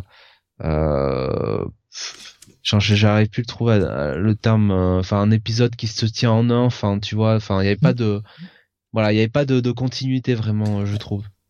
Oui c'est ce qu'on appelle vraiment du procédural c'est-à-dire c'est on répète la formule à chaque épisode c'est une enquête etc quoi. Voilà. Mais ouais, bah série sympathique donc 18 épisodes pour la première saison une deuxième saison qui aura été de, de, laquelle on aura débranché la prise très vite c'est seulement 6 épisodes avant d'être arrêté et donc ça se termine fin décembre aux États-Unis. Et du côté de la France, oui. qu'est-ce que nous avions, Jonah, du côté de la France? Bah, On a eu le 3 décembre la création de la chaîne Piwi. Voilà, une chaîne euh, donc euh, destinée aux enfants de 3 à 6 ans qui appartient au, groupe euh, au groupe Canal Plus aujourd'hui. D'ailleurs, aujourd'hui, ça s'appelle Pi Plus. Putain, ça appartient au groupe Canal Plus. Ah, ça, je savais pas par contre, tu vois. Ouais, c'est euh, ça voilà, c'est ça même même ça s'appelle même Pivoui Plus depuis le 17 mai 2011 en fait. Euh, en fait, c'est à la, à la base ça ça euh, ça ça a commencé comme un bloc de programmation sur Télétoon donc de 6h30 à 15h. Ensuite, c'est devenu sa propre chaîne donc le 3 décembre 2000, 2003. Euh, et, euh, et c'était donc euh, sur le, le, le, groupe TPS et puis bah quand TPS a été racheté, euh, j'imagine par le, groupe par, Canal Plus, hein, euh, bah voilà, bah, c'est devenu euh, euh, c'est devenu une chaîne du groupe Canal Plus. Euh, Plus, enfin au même titre que Télétoon qui est devenu Télétoon Plus, voilà. C'est dingue parce que moi j'étais persuadé, tu vois, c'est comme quoi on se fait des fausses idées, mais j'étais persuadé que c'était, ça faisait partie du groupe du groupe France Télévisions, que c'était vraiment la chaîne euh, la chaîne vraiment pour tout petit, euh, t'avais Gulli pour euh, les enfants, on va dire à partir de 6 ans, et oui qui était en dessous. Tu vois, dans ma tête, c'était ça en fait. Eh ben non, non non. Donc ça a 20 ans, oui. Ah j'aurais pas, j'aurais pas mis aussi vieux, tu vois. J'aurais dit une dizaine, quinzaine d'années, pas plus quoi. Vous voyez, il s'en passe en, en France des choses quand même à la télé. Hein. Ah oui, hein, là, ça s'en passe, euh, il s'en passe énormément, dis donc. voilà, euh, il s'en passe autant que dans un épisode de la Maison de Mickey. Euh, oh, c'est bien la Maison de Mickey, c'est bien. ouais, ouais, ça, ça a inspiré. Mickey Ouais, c'est ce que j'allais dire, ça a inspiré l'entrée de, de Braun Strowman, là. Euh, voilà, allez écouter un ancien épisode du podcast, je crois, aux alentours de, de, de l'automne ou de l'automne 2018. Voilà, euh, où euh, ça part légèrement en live autour du tourniquet. Euh, franchement, pour les gosses, la maison de Mickey, je trouve ça, je trouve ça vraiment sympa. C'est, euh, ça les fait participer. En fait, il y a, y a, ce côté, tu sais, un peu recherche, machin. C'est vraiment pour les, pour les plus jeunes, quoi. Je trouve que ça fonctionne bien, en fait, pour les enfants. Oui, voilà, voilà. Comme nous, quand on lisait euh, Mickey Parade et qu'on jouait à comment ça s'appelait? Mickey Enigme, comment ça s'appelait le truc où il fallait euh, euh, dans, dans le journal Mickey là, euh, t'as oh jamais vu ça? Euh, c'est, un truc, une petite page où t'avais Mickey qui menait l'enquête. Fallait trouver un petit peu qui était le, qui était le, le coupable. Ah et oui, t'avais oui, la police en dessous. et, et en fait, bah, voilà, t'avais des indices dedans et voilà. Il y, a, il y a Tommy qui nous dit Miska, Mouska, Mickey Mouse. Ouais, c'est ça, c'était tout, totalement ça. Il disait mon petit frère regardez la maison de Mickey, je trouvais ça super sympa. Pour les gosses, ouais. Et euh, F2P Prom disait c'est le truc trop en, euh, en 3D affreux. Ah, je sais pas, pour les enfants, je trouve que ça passe. Oui, pour nous, c'est pas c'est pas le Mickey qu'on a connu quand on était gamin, mais euh, c'est interactif et pour les enfants, c'est ce dont ils ont besoin, quoi. Oui, oui. Plagiat de l'exploratrice, nous dit Beaumasque. Je sais même plus quand c'est lancé Dora en fait. Ça a 20 ans Dora déjà? C'est possible. Ouais, à force, ouais, Dora c'est vieux hein. Je sais même plus si on en avait parlé déjà dans les, émissions, tu vois, comme quoi comme quoi la mémoire qui euh, qui fait défaut. Ouais, que ça a commencé euh, ah putain, ça a commencé en 2000, la vache.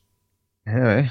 Ah et le bus et, et, le bus magique, c'était euh, genre en 94 95 hein, donc Putain. Eh ouais. Eh ouais. Putain, ouais.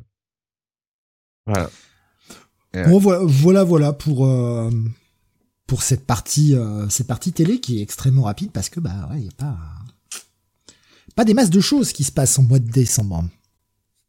On va continuer avec la partie jeux vidéo, partie jeux vidéo qui là aussi va être relativement courte parce que bah, les gros titres, si on veut que ça marche pour Noël, si on veut les faire vendre, et c'est le but, hein, euh, que ça marche et que ce soit les cadeaux sous le sapin, bah faut les sortir en octobre et novembre pour que les d'une le, coup, euh, il y ait eu de la pub autour, qu'il y ait du marketing autour et que ça, ça fonctionne et que les, les gens puissent aller euh, faire leurs cadeaux un petit peu en avance. Donc bah oui, il faut, faut tout sortir en octobre-novembre. Donc au mois de décembre, on se retrouve avec assez peu de choses. Euh, je vais commencer par du PC. On aura notamment euh, le, la nouvelle extension pour euh, Elder Scrolls 3 Morrowind qui s'appelle Blood Moon, où eh bien cette fois-ci, eh bien on nous amène le loup-garou dans dans Morrowind avec tout ce, truc sur la faction où on peut devenir loup-garou. très sympa, Blood Moon. Voilà la petite extension pour Morrowind, parce que c'est vrai que le jeu n'était pas assez grand et avait besoin d'une extension. ce jeu infini du cul. Mais tellement bien, Morrowind, c'était euh, des, heures et des heures et des heures de gameplay. Euh, J'y ai passé euh, une bonne partie, euh, beaucoup beaucoup de temps. Ah, Nico Chris qui nous a partagé une petite planche de, de des, enquêtes de Mickey dont tu nous parlais, Jonathan. Et qui te remercie pour le souvenir, justement. Du côté de la GBA, Onimusha Tactics. Donc dans l'univers d'Onimusha, évidemment, et en format tactique. Euh, donc euh, c'était sorti sur GBA le 4 décembre, ça avait pris un bon 14. Voilà pour ceux qui étaient en mal de jeux un peu tactiques. Il y avait quand même pas mal de jeux tactiques hein, sur la Game Boy Advance, euh, ce qui bah, un genre qui, qui se perd un peu quand même. là aussi, une autre extension sur PC, une extension pour Dungeon Siege premier du nom, euh, qui s'appelle Legends of Aranob, qui rajoute évidemment euh, toute une nouvelle région. Ça avait pris un bon 15. Voilà. Sympathique Dungeon Siege aussi, un bon gros hack and slash des familles euh, en mode un peu RPG, pause active, etc. qui était plutôt pas mal, ce qui fonctionnait bien. Du côté de la GameCube, bah voilà, le traditionnel. Hein. On peut celui-là, on peut se permettre de le sortir le 5 décembre, on s'en fout, on sait que ça a marché. Mario Party 5. Oh, enfin, c'est Mario Party, quoi. Ils sont tous plus ou moins interchangeables. Il y a assez peu d'évolution de l'un à l'autre. Vous savez, c'est ce, jeu de plateau que l'on fait sur une console où on joue à plusieurs et on fait des petits mini-jeux. Mais ça fonctionne toujours, un Mario Party, ça fait toujours passer une bonne petite soirée, c'est sympathique. Ça a pris un bon 15. Euh, GBA, mais aussi euh, PS2 et Xbox, on a un jeu 007 qui tout double qui sortait, euh, sorti sur GameCube également. Euh, voilà, ça avait pris un petit 15 sur que ce soit sur GameCube, PS2 ou Xbox. Et puis on terminera avec bah, une petite curiosité. Alors, sortie sur Engage, rappelez-vous, on avait parlé le mois dernier, la sortie de la Engage, ce super, ce super console de Nokia euh, qui a totalement bidé puisqu'ils ont pas sorti de jeu dessus. Mais euh, mais bon voilà.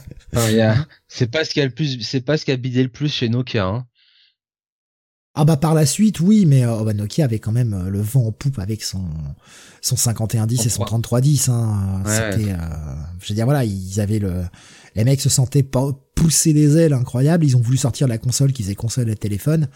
Ils étaient en avance sur leur temps, effectivement, puisqu'aujourd'hui on joue avec nos téléphones et tout, c'est très bien. Sauf que bah, à l'époque, voilà, puis ça n'a pas été suivi d'effet, il n'y a pas eu de, il y a pas eu assez de, jeux sortis. Le truc a totalement bidé. On vous renvoie vers l'émission du, du, mois dernier pour cela. Euh, mais sortez donc sur Engage, mais aussi sur GBA. Les Sims permis de sortir qui euh, qui était donc un peu une adaptation de ce qui était sorti déjà sur PS2 qui fonctionnait du coup sur euh, GBA et sur Engage. Ça avait pris un petit 14, l'adaptation était, était plutôt réussie, jouer aux Sims qui certes n'étaient pas les mêmes Sims que sur PC bien sûr, mais euh, sur console portable c'était plutôt cool. Donc voilà, ça avait, ça avait plutôt bien plu, le jeu correct, voilà, c'est sympa. Donc voilà pour la partie jeu vidéo, comme j'avais dit, un peu un peu chiche, hein, mais en même temps vous avez vu ce qu'on avait fait comme partie jeu vidéo au mois d'octobre et novembre, et j'avais dû en mettre plein de côté parce que je voulais pas trop rallonger la partie, mais c'était affolant. Il y avait une, quantité incroyable de jeux. Joël de Prof qui nous disait Biden Kato sortait au Japon, il arrivera chez nous qu'en 2005. Le temps de traduire, j'imagine. Oui, voilà, c'est ça. Entre autres, temps de traduire et puis d'être sûr que euh, une version localisée qui engage des frais forcément de traduction euh, se vende assez bien. Euh, il nous disait également quand t'es en avance, c'est que t'es même pas, t'es quand même pas à l'heure. Dommage pour Nokia. C'est clair, hein, ça les a plombés. Hein. ça les a bien plombés. Voilà pour cette partie jeux vidéo. Jonathan, je vais te passer la parole pour la partie sport. Oui, alors partie sport pour le coup, où on pourra pas dire que c'était mieux euh, il y a 20 ans, parce que c'est en fait c'est pareil puisque le 13 décembre, la France remportait euh, le championnat du monde de handball féminin. C'était la première victoire euh, des, des handballeuses françaises, donc dans le championnat du monde de handball, en sachant que quatre ans avant, elles avaient perdu donc au bout de la prolongation dans une finale homérique. C'était contre contre la Norvège. Euh, voilà, donc euh, c'était euh, bah, c'était c'était le c'est la première fois que la France, bah, l'équipe de France féminine avait enfin avait fait un, un résultat aussi aussi bon donc en 99 mais il y avait quand même cette voilà cette déception d'avoir d'avoir d'avoir perdu perdu comme ça en finale euh, et puis bon, je vous dis le scénario, le scénario, enfin 24-25 après prolongation. Euh, et donc elles étaient revenues euh, quatre ans plus tard. donc c'était du côté de la Croatie. et cette fois-ci en Croatie, elles n'ont pas laissé passer leur chance. Elles ont gagné 32 à 29 après prolongation encore à la Hongrie, avec contre la Hongrie. Et alors là où c'était vraiment assez fou, euh, c'est que il y a un moment où les Françaises ont été menées de 7 buts par la Hongrie. À 8 minutes de la fin, il y avait moins 7 pour l'équipe de France et elles ont réussi à égaliser et après euh, prolongation. Donc vraiment une performance, euh, bah, une performance euh. Et, et, voilà, donc c'était le premier, le premier titre le premier titre euh, donc euh, de des handballeuses euh, des handballeuses françaises qui s'étaient ratées un petit peu aux Jeux Olympiques hein, de mémoire elles avaient fait simplement je crois un quart de finale ou une demi-finale. C'était un petit peu hein, c'était un petit peu manqué. Là là elle gagnait et puis et puis bah on, voit que c'est d'actualité puisque cette année là il y a bah, pas plus tard que dimanche elles ont remporté le championnat du monde pour euh, écoutez, euh, pouf, la quatrième fois peut-être, je sais plus, la, la, la, troisième fois. euh, ben la, troisième fois, voilà, après 2003, 2017 et 2023. Et, et ben, ma foi, le hasard faisant bien les choses, elles ont battu dimanche dernier la Norvège en finale. De trois buts, qui est cette même Norvège qu'ils avaient battu en 99. Donc voilà. pour leur gueule. Alors si tu voyais les joueuses norvégiennes, tu ne dirais pas ça. Euh, voilà, c'est un petit peu quand même des top modèles, hein, on va pas se mentir. Euh, donc euh, une équipe de France de handball qui bah, marchait sur les plates-bandes de l'équipe de France masculine, le handball qui est très certainement le sport qui a rapporté le plus de médailles, le plus de titres dans l'histoire des sports collectifs français. C'est bien simple. Figurez-vous qu'aux derniers Jeux Olympiques de Tokyo et l'équipe masculine et l'équipe féminine euh, ont été euh, championnes, euh, champions olympiques. Donc c'est quand même, c'est quand même pas banal. Voilà. Euh, donc, écoutez, félicitations. alors, ce qui, est drôle, hein, c'est que le sélectionneur donc de l'équipe de France en en 2003 et qui était déjà le sélectionneur de cette épopée de 99 s'appelait Olivier Crumbles. 20 ans plus tard, c'est encore lui qui était le sélectionneur de l'équipe de France championne championne du monde. Euh, c'est bien simple, il est de tous les titres du handball féminin. Euh, voilà, euh, je veux dire champion du monde, champion d'Europe, champion olympique. Euh, puis toutes les médailles, il a tout gagné. Voilà, évidemment, il a été chevalier de l'ordre national du mérite. Peut même prendre la Légion d'honneur, hein, très sans avant. il y en a une qui se libère là, je crois. Il y en a une qui va être bientôt dispo. euh, oh, c'est gratuit, mais c'est le coup de pied en passant, c'est gratuit. J'ai l'impression qu'il y a un soulèvement euh, médiatique un petit peu, hein, les amis, hein, qui, qui, qui poussent pour, euh, voilà, pour, euh, pour sauver le soldat. Donc finalement, ah ouais je j'ai pas suivi du tout. Ouais ouais, euh, ça ça part dans tous les sens. Euh, euh, ce monstre sacré, voilà. il c'était quelqu'un. J'ai entendu sa fille qui disait bon, c'est quelqu'un qui a toujours été très libre et que il, a une, une parole qui est libre. Oui, bon d'accord, hein, si tu veux. Bon, moi je m'en fous, hein, mais donc voilà, Olivier Crumbles, bah, grand grand grand coach et qui, je disais ça parce que il va s'arrêter après les Jeux Olympiques, voilà, de 2024 à Paris. Euh, donc euh, c'est une page euh, du handball français féminin qui va se tourner, en sachant que il avait quitté déjà hein, l'équipe de France de handball. il avait donc bah, s'était arrêté en 2013. et en fait, bah, de 2013 à, à, 2016, bah, c'était bah, c'était la merde quoi voilà il avait même été écarté à l'époque et je crois que de mémoire c'était parce que bon en gros les filles en avaient marre de lui euh, donc il avait été écarté. Et puis finalement, elles se sont rendu compte que bah, sans lui, euh, c'est un peu la merde. Euh, et donc bah, il est revenu et juste avant les Jeux Olympiques de Rio en 2016, et elles ont fait médaille d'argent. Voilà. Donc finalement, le mec est pas si mauvais que ça. Donc voilà. C'est ce qui est assez marrant, je trouve, c'est que on, parle de l'équipe masculine de handball, mais j'ai pas l'impression d'un point de vue grand public, hein, je parle pas de mec qui suit le sport parce que toi tu suis beaucoup plus le sport que que que moi, donc euh, mais j'ai l'impression que au niveau grand public, le hand féminin, j'ai pas l'impression qu'on en parle des masses quoi. C'est peut-être moi qui passe à côté des trucs aussi parce que je ne m'y intéresse pas forcément, mais oui, on a parlé énormément des joueurs de hand masculin, mais j'ai l'impression que les, joueurs de hand féminine, euh, enfin les joueuses du coup de hand féminine, enfin ça passe un peu sous silence quoi. Ou est-ce que c'est moi qui me fais une mauvaise image du truc? Non mais Steve, je, vais te le dire, hein, je vais te le dire très simplement. Euh, le sport féminin en général passe toujours euh, après le, sport masculin. Voilà. Euh, il y a bien le foot féminin qui, quand il y a les grandes compétitions, on en parle, on en parle un petit peu, mais effectivement, c'est beaucoup moins médiatique. la grande boucle cycliste, bah, on en parle moins que le que le que le Tour de France. Bon, voilà. Hein, alors que bon animé que Van Vleuten est quand même une championne d'exception. Euh, voilà, on parle moins euh, du basket féminin, on parle moins du handball féminin, on parle moins du rugby féminin, si tu veux, même le tennis féminin. Hein.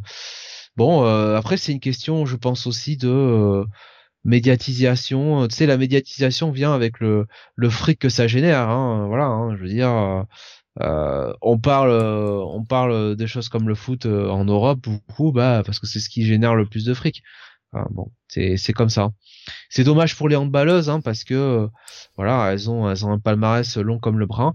Peut-être que ce qui leur manque par rapport aux messieurs, c'est qu'il n'y a jamais eu vraiment, tu vois, je trouve, dans l'équipe de France féminine, une une tête d'affiche, vraiment une une superstar identifiée comme tu pouvais avoir avec les les, les messieurs pendant longtemps, bah Nicolas Karabatic ou un degré moindre Daniel Narcisse et avant Jackson Richardson, il n'y a jamais eu vraiment euh, euh, voilà cette euh, cette cette top star top star féminine. Il y a Estelle Enzi Enziko, alors j'arrive pas à le prononcer, elle m'en voudra pas. Estelle Nzemiko, pardon, Enzemiko, qui est voilà voilà un peu la joueuse l'une des joueuses phares mais voilà il y a, y a, pas nécessairement cette cette superstar tu vois qui peut qui peut euh, qui peut qui peut euh, mener derrière elle. Voilà. Mais je vois euh, F2P prof qui nous dit on en parle surtout quand elle gagne. Le reste du temps personne en parle. c'est c'est parce que personne ne finance. Mais le problème c'est comme tu disais c'est qu'elle elle gagne apparemment quoi. C'est ça que je trouve un peu injuste quoi. C'est que elles ont l'air de remporter un max de médailles. Ah bah, elle remporte des médailles, dans toutes les, compétitions. Alors leurs compétitions sont diffusées hein, euh, à la télé, mais après tu sais, euh, je vais te dire, euh, c'est un peu pareil pour les handballeurs masculins quelque part, parce que bon, leurs, leurs compétitions sont pas diffusées sur des chaînes publiques. Hein. tu vois, sur TF1 ou France Télévisions, leurs compétitions sont diffusées d'abord sur voilà sur Bein, sur sur des chaînes comme ça, et éventuellement s'ils arrivent en quart ou en demi, bon ben on peut penser à les diffuser euh, sur euh, sur des chaînes de, de, grand public. C'est pareil pour le basket c'est pareil pour le pour le handball. Alors tu regardes le basket bon on a quand même euh, on a quand même des stars de, de NBA dans dans l'équipe. Voilà enfin le volet aussi le volet qui est champion olympique. Bon voilà c'est il y a le foot. On, de toute façon on n'est pas un sport qui a enfin on n'est pas un pays qui a la culture sport en fait. Voilà faut le dire hein. on, on, suit le foot via le truchement de, l'équipe de France euh, et, euh, et, un peu pareil le rugby parce qu'il y a le côté terroir. Mais sinon, voilà, on a un pays un peu de grands événements type bon le, Tour de France, Roland Garros, les Jeux Olympiques et puis basta. Voilà, je veux dire, même à une époque, tu disais bon bah je fais du sport, bon on te regardait avec des yeux bizarres quoi. Euh, c'est un peu ça. On a moins cette culture, sport que tu vois, je sais pas. Bon moi je passais mes vacances en Espagne souvent euh, euh, quand j'étais ado en, voilà en Espagne le sport c'est euh, c'est tout le temps quoi c'est partout sur les chaînes de TV les matchs amicaux des, équipes de basket c'est toujours diffusé sur les chaînes les chaînes publiques enfin ils ont deux ou trois ou quatre quotidiens sportifs enfin même pas deux quotidiens sportifs par ville limite en tout cas Barcelone et, et, Madrid nous t'as t'as le torchon quoi enfin pardon l'équipe c'est tout donc euh, on n'a pas mmh. euh, on n'a pas on n'a pas cette culture sport quoi. Faut faut faut faut dire ce ah qui est quoi. La France c'est la culture des arts quoi. Tu sais les sportifs ils sont un peu cons quoi. Oui, enfin la culture des arts quand euh, on doit se taper les comédies françaises à la con. Euh, ah non non mais c'est enfin je, je je, je paraphrase attention hein, au cas où. Mais je sais pas du tout mais... Non non mais je précise pour les gens c'est pas ce que je pense hein, c'est euh, mais c'est le sentiment qui en, qui, qui s'en dégage quoi. Ah, c'est que pense, hein. chez nous c'est les arts et les lettres, le théâtre, la peinture, la sculpture, les grands les grands arts, tu vois, les arts tirés de la Renaissance tout ça. Et ouais le sport ouais c'est pour les bourrins quoi. Les mecs qui réfléchissent pas trop quoi. Ils savent pas quoi faire d'autre alors ils vont faire du sport on peut pas comparer. il y a encore un peu cet esprit-là, je trouve, en France. On va pas comparer, tu vois, avec aux États-Unis parce que les États-Unis c'est encore un autre truc, c'est c'est d'autres sports qui mettent en avant.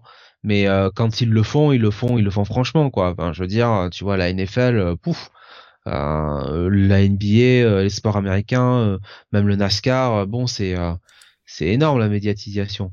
Voilà. Nous, on est un peu toujours, bon, bah, écoute, oui, voilà. Bah, bah, si on arrive en demi-finale, éventuellement, on pourrait, euh, on pourrait, on pourrait venir, quoi. Voilà.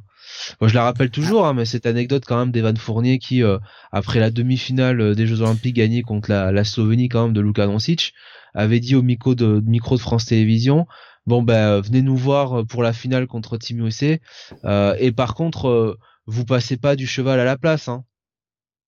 Mais il y a, y a Nico Chris qui nous dit non, le cyclisme a été un sport ultra populaire, Steve, par exemple. Alors, oui, mais il y a deux raisons à ça. Non, mais c'est le Tour de France qui, a, qui, était, qui est populaire, pas le cyclisme. En fait, pour moi, les deux raisons qui, qui font que le cyclisme est populaire, je prends le cyclisme dans le sens large. Hein. Euh, D'une, c'est un sport qui, en tout cas pour le Tour de France, est gratuit parce que les gens viennent sur les bords des routes gratuitement, ils payent pas leur place.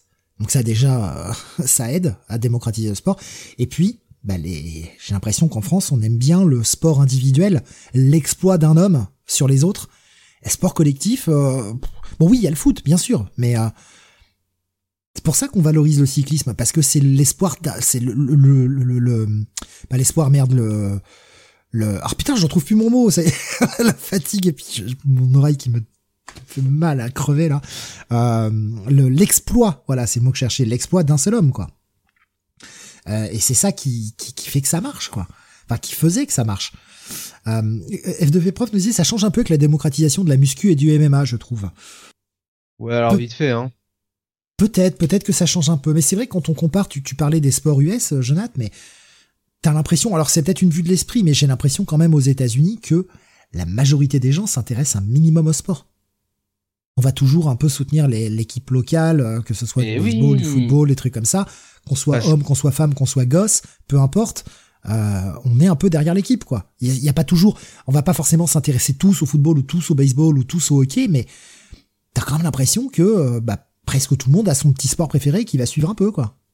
Ou alors, euh, bon, t'as as toujours l'équipe du lycée local que tu vas voir le, vendredi soir ou le ou le collège ou comme ça. Il y a notamment une très forte appartenance au, au collège football, tu vois, voilà, aux, équipes du, du de la fac où t'es allé.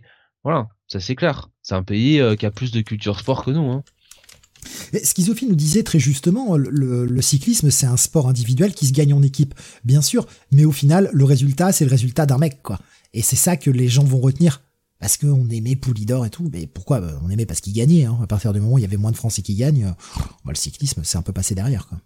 Enfin, Poulidor est gagné, euh, bon, il a jamais gagné Tour de France. Hein. Oui, mais il était bien devant, tu vois ce que je veux dire. C'est euh, des mecs qu'on en faisait, et puis c'était toujours le, le malchanceux de la dernière minute, machin. Et mais on, aimait parce que oui, c'était le mec, quoi. Alors que pourtant, oui, il y avait toute son équipe qui bossait pour lui, bien sûr. non, mais le non mais le Tour de France, c'est euh, enfin qui est des, des, Français ou pas devant, euh, c'est une institution, voilà, c'est c'est l'événement, c'est tout. Et la gratuité en fait aussi que bah, les gens se déplacent, hein. forcément. Tu leur donnes eh pas. Oui. Eh oui. À noter quand même que Raymond quand même que Raymond Poulidor avait gagné le Tour d'Espagne hein, en 1964. Hein. F2P Prof qui nous dit est-ce que le cyclisme on n'aimait pas aussi les scandales de dopage? Ah c'est venu par la suite. Euh... ce qu'on aimait les scandales de dopage. C'est venu par la suite ça le mais mais avant enfin c'était vraiment euh, c'était l'institution quoi. Puis il y a ce côté aussi malgré tout Tour de France ça rime avec vacances. Hein. Il y a cet aspect-là que ça se passe en juillet, c'est les vacances, machin, t'as le temps, tu peux aller voir le tour. Euh, alors bien sûr qu'il y a des gens qui bossent pendant le juillet-août, mais il y a, quand même cet aspect-là que euh, ah, c'est les vacances et tu peux aller voir le tour euh, parce que tu profites de tes vacances. Quoi. Nico Chris, ils ont des 60 millions, c'est quoi l'échelle mondiale? Faut arrêter de se flageller aussi. Oui, bien sûr, bien sûr, mais euh, ouais, il y a pas, y a pas la même portée, je trouve.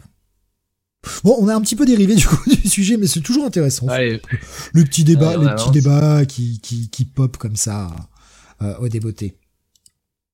Donc euh, voilà, France euh, champion, euh, championne du monde de handball féminin pour ce mois de décembre 2003. On va continuer avec la partie manga. Manga, oui, avec la sortie du volume 1 de Get Bikers le 1er décembre. voilà, donc c'était aux éditions Pika. donc c'était l'histoire de deux jeunes, donc Midoban et Amano Ginji, euh, qui tous les deux avaient des pouvoirs particuliers et qui formaient surtout l'équipe des Getbackers ou les récupérateurs. Euh, puisque leur boulot c'était de récupérer des objets perdus par leurs clients, euh, voilà. et et bah il y a tout un univers qui se crée autour. Il va y avoir toute une une storyline un petit peu autour de la véritable identité de Shinji. voilà, donc série sympathique. Voilà, shonen en 39 en 39 tomes. Euh, Mais j'ai jamais lu ça. Je, connais de nom, jamais lu. C'est sympa quand même à lire? C'est sympa, ouais. Il y a, y a l'animé, je crois. Ils avaient fait un animé de, de Get Backers de mémoire. Je crois que j'avais découvert le, la, la série, euh, enfin le, le, manga d'ailleurs comme ça. J'avais vu euh, passer. C'est pas Game One qui avait diffusé ça? Ou MCM, je sais plus. Hmm, je sais que c'était sorti euh, donc alors je vais dire ça tout de suite, c'était passé sur France 4. Ah, premier. Peut-être, sur France 4 que j'ai. Je suis tombé sur un ou deux épisodes, mais j'en ai pas un grand souvenir, mais euh, Moi je vois je, co- un- je connais de nom et je, je m'y suis jamais intéressé pour savoir si c'est sympa comme, euh, comme série. Quoi. 49 épisodes. Voilà, pour ceux qui euh, voilà, qui, peut- qui veulent qui veulent la revoir. Tommy qui nous disait sympa, mais j'ai lâché au bout d'un moment parce que ça m'ennuyait quand le duo principal retournait dans le quartier de Mungenjo. Si ça te parle peut-être, Jonathan. Oui, c'était un. Alors, il va me, va me, con- va me contredire peut-être, mais c'était un quartier où, en gros, euh, euh, c'était l'ancien quartier de Shinji où, euh, bon, voilà, il y avait un truc qui se passait. euh, euh, bref, voilà. C'était lié, euh, c'était lié à son secret, on va le dire comme ça. D'accord. Euh, Le continuons. 9 décembre, Eh oui. hein, le, Eh oui. le 9 décembre sortait le tome 25, le volume 25 de Slam Dunk. Bon, petite Voilà. série ça. Ouais. Parce que Petit- là, petit euh, truc, c'est quoi? C'est une histoire de l'histoire de joueurs de golf, je crois, un truc comme ça. sans doute. C'est dans le nom, je- hein. Slam dunk, Ouais. ce que tu fais avec le, la balle là, dans, le trou. Tu déconnes, mais il y a un, un nouveau manga euh, sur le, le, je crois le Shonen Jump qui est sorti, un manga de golf. Ah ouais, Euh, euh, ouais. Je disais ça pour quatre- déconner, mais euh, eh, franchement, quatre- après en mode shonen, ça peut, ça peut totalement marcher. Il y a- hein. Il y a quatre ou cinq chapitres là qui sont sortis et j'aime beaucoup. Tu sais pourquoi? Parce que le protagoniste c'est un putain de sac à merde de mauvaise foi. Euh, C'est-à-dire que là il se retrouve un peu dans un arc où tu sais euh, il y a quelqu'un bon euh, qui lui lance un défi comme ça et il est super fort. Il lui dit bon si, tu veux tu peux utiliser un handicap euh, pour pour m'affronter. Donc tu vois l'autre tu te dis manga de sport euh, tu sais il va faire genre non mais en fait euh, euh, voilà, moi je suis quelqu'un d'honorable et tout, je veux pas gagner euh, comme ça. euh. il lui donne, mais tu sais, euh, genre le, le club, le pire club qui peut du, du truc, tu sais. Euh, derrière, tu sais, euh, euh, il lui donne, tu sais, euh, un gant, euh, euh, son gant usagé, mais tu sais, un gant usagé qui avait, qui lui avait été offert par euh, une de ses collègues de travail dont est amoureux euh, le, son adversaire. Donc il lui donne le gant parce qu'il sait très bien que comme il va avoir le gant, il va, il va être, euh, tu sais, il va, il va, il va il va tomber dans les pommes, quoi. Voilà. Et donc t'as tous les, gens- les, les, les- ses collègues de travail qui regardent comme ça, qui disent mais en fait t'es vraiment prêt à tout là pour gagner. Enfin t'as, t'as vraiment, t'as, t'as, t'as vraiment aucune face quoi. de Ça. Et il dit mais, mais attendez, euh, c'est quoi l'intérêt en fait de perdre avec, euh, avec honneur? Mais moi je préfère gagner comme un connard. C'est c'est en mode, euh, c'est en mode gros shonen. euh, Je te fais euh, le tir du tigre et je fais un albatros et ce genre de truc là, quoi. Non. non? Non. Non, c'est plus, c'est, euh, plus réaliste quand même dans le dans l'approche Ouais, du golf. c'est plus, c'est, c'est plus réaliste ouais, dans l'approche du golf pour l'instant. Ça fait que catch-up Non mais. euh, Je, je m'attends au truc où le mec va faire toute sa concentration, va faire un trou en un et paf, allez. Bah non, pour l'instant, il se, se teste sur, euh, tu sais, les, euh, tu sais, ces petits, euh, enfin comment dire, ces, euh, ces lieux, tu sais, où au Japon, où, enfin où tu tires, enfin tu vois, t'as pas de parcours de golf, quoi, mais c'est comme un stand d'entraînement, quoi, tu vois, avec le, Mhm. les, les filets, euh, enfin les choses Ouais. comme ça, quoi, tu vois. Ok. Donc voilà, tome 25 avec euh, donc euh, Shoku qui a battu Toyo- Toyotama et on se prépare pour le grand match contre Sano. Voilà, un match euh, légendaire. Euh, et je vous invite encore à aller voir The First Slam Dunk. Ah bah là vous pourrez pas le voir hein, parce que là il est pas il est pas disponible mais euh, on en avait parlé avec quand on a parce qu'il il voulait justement il me disait putain j'ai pas pu voir le film au ciné euh, ça m'intéresserait bien de voir le truc. On a regardé et le DVD sortira enfin DVD Blu-ray sortira en mars. Voilà pour ceux que ça intéresse. Donc là pour le voir au ciné à mon avis actuellement Slam Dunk euh, un peu baisé mais euh, vous pourrez au moins avoir le, le Blu-ray euh, l'édition est prévue pour sortir je sais j'ai plus le jour en mars mais c'est prévu pour mars 2024 donc, ce qui est plutôt bien, c'est que ça a dû assez marcher pour qu'il euh, sorte une. Ce qu'on en parlait, on se demandait s'il y aurait une édition DVD Blu-ray avec Sam quand on a quand tu en avais parlé euh, dans le Manga City. Et euh, bah oui, c'est confirmé du coup. Intéressant de voir que ça a marché à ce point. Bah oui. Nico, Nico Chris, il n'y a pas de blague sur les 18 trous. Non, non, non. On est sage. C'est vous. C'est vous qui avez l'esprit mal placé. Voilà. Nous, on est, nous, on est très pro.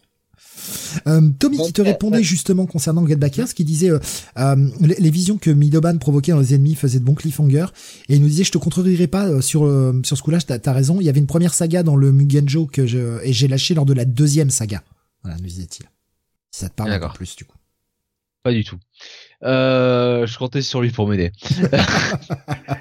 le 24 décembre sortait donc le dernier tome qu'on va euh, reviewer ce mois-ci. Alors intéressant parce que le tome euh, donc la, la parution VO du tome au Japon c'était le 19 novembre 2003. Donc chez nous ça sortait le 24 décembre 2003. Donc franchement là on pouvait pas faire beaucoup plus vite. Hein. Putain ça a été rapide, Ouais, ça sortait chez Tonkam euh, et c'est tout simplement le tome 1 de Z-Man, donc par Katsura Masakazu, euh, grand auteur euh, dont on doit bah, notamment Wingman, bien sûr, et puis Video Girl Eye. voilà. Ah oui, Video Girl Eye. Putain, ça fait longtemps que j'avais pas pensé à cette série. Et voilà, c'est ça. Et il avait fait une première série Z-Man en 94 qu'il avait repris en 2002. Donc voilà, Z-Man, c'était son gros projet. Euh, série de 20 euh, tomes. Alors, série de 20 tomes pour la première partie. On attend toujours la deuxième partie. Voilà. Euh, malheureusement. Euh, série autour du personnage de Jean, euh, jeune orphelin, euh, au passé nébuleux, et qui est enfin poursuivi un petit peu par la, la Maggie Corporation parce que bah, il s'intéresse à ses capacités physiques hors normes, qui semblent s'inscrire dans le, le, la continuité d'un plan étrange, le Z voilà. Euh, et, euh, et, donc il a des pouvoirs, il a des pouvoirs euh, spéciaux, spéciaux pardon, qui se qui se développent. vous allez un peu comprendre pourquoi. Et on va nous présenter aussi le personnage de Koga, Koga, futur héritier, donc héritier même de Amagi Corporation, et qui va utiliser un peu la technologie de cette entreprise pour devenir un vrai, un véritable super héros. Voilà. Donc on va suivre un peu le destin de ces euh, de ces deux personnages euh, et euh, la comment dire l'anecdote avec ce manga c'est que en fait on commence dès le premier chapitre avec bah, pratiquement la fin du, du tome 20. C'est-à-dire que l'auteur nous tease ce qui va ce va raconter bah, à la fin de, de, sa première partie. Donc tout le sel est un petit peu de comprendre comment on, en, on en est arrivé là. Euh, voilà, donc euh, série que j'ai euh, j'ai beaucoup apprécié. Hein, je crois que je les ai tous chez moi, enfin pas tous, mais j'en ai j'en ai pas mal. Euh, très très bon cara design. Franchement là, oubliez un petit peu le, le design de, de Wingman, hein, Katsura Masakazu là sur Zetman, il fait un petit peu le le travail de sa carrière. Euh, c'est franchement, franchement, franchement très bien fichu. Il y a un scénario qui est pas mal avec beaucoup de, de retournements de situation. Euh, on s'attache assez vite au personnage de Jean. Euh, voilà, donc moi ça reste, ça reste quand même hein, un manga que j'ai que j'ai beaucoup aimé. Voilà. Et eh bien voilà pour cette partie manga de ce mois de décembre 2003. On approche tout doucement de la fin de l'émission, comme on a dit, hein, un peu plus court parce que bah il y a moins de matière aussi sur ce mois de décembre 2003. On va passer à la partie musicale. Alors pareil, partie musicale qui va être assez légère. À croire qu'au mois de décembre, au niveau métal, il n'y a pas grand-chose à se mettre sous la dent. Euh, puisque euh, bah, seulement euh, deux albums et vraiment en raclant de chez raclant. Bah, il y, a, plus de choses qui sortent, mais évidemment, mais des choses intéressantes ou de groupes connus. Euh, et je vais commencer par un truc qui est euh, métal vite fait. Hein. puisque le 9 décembre, c'est-à-dire les deux, deux albums dont j'ai parlé sont sortis le 9 décembre, le dixième album de Nina Hagen. Nina Hagen qui a joué sur plein plein de tableaux en plein plein de styles différents, mais qui sortait donc son dixième album qui s'appelle Big Band Explosion et c'est un album, bah, comme son nom l'indique, de big band et de jazz. Donc c'est absolument pas métal. Mais bon, j'ai vraiment essayé de chercher tout ce que j'ai pu. J'aurais pu vous parler de, de groupes de metalcore australiens euh, euh qui, sortaient leur premier album, mais c'était pas bon. Donc euh, je vais pas vous parler de groupes qui sont pas bons, quoi. Euh, ça, ça y a aucun aucun intérêt. Voilà, Big Band Explosion, euh, sorti ce 9 décembre 2003. Euh, et puis, euh, là aussi, pareil, passer un petit peu. Alors, j'avoue que c'est un album que je n'ai jamais écouté. Celui-là, je suis vraiment passé totalement à côté. C'est le septième album du groupe Offspring, enfin The Offspring, euh, qui s'appelle Splinter, où on a cette, euh, cette, cette cover où on a une espèce de statue qui explose. C'est un album que j'ai complètement, euh, à côté duquel je suis complètement passé de trois ans après leur gros gros gros succès, hein, Conspiracy of One, il revenait avec un nouvel album.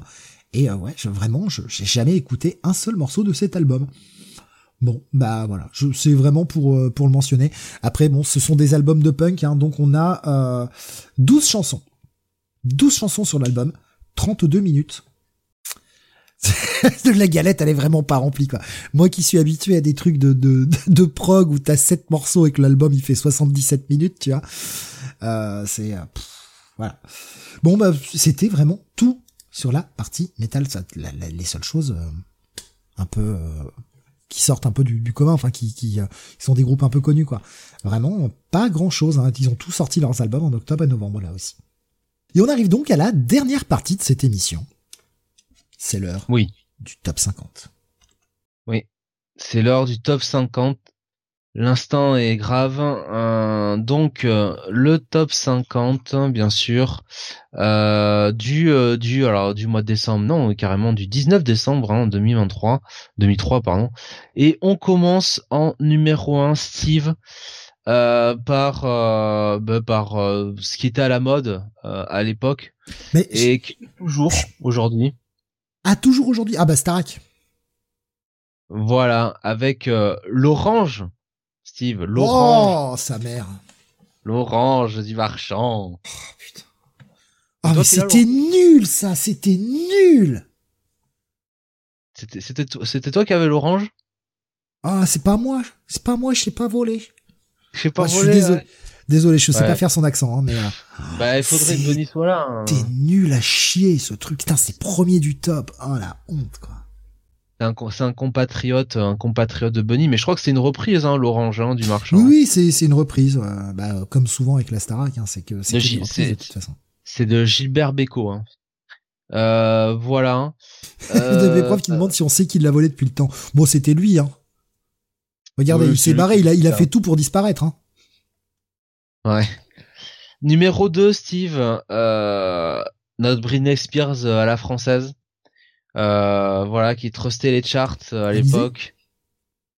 À chaque fois, euh, vous vous, vous, plantez, alors c'est tout, c'est binaire quoi. Enfin, je dis Britney Spears française, vous devrez trouver quand même. Laurie Voilà.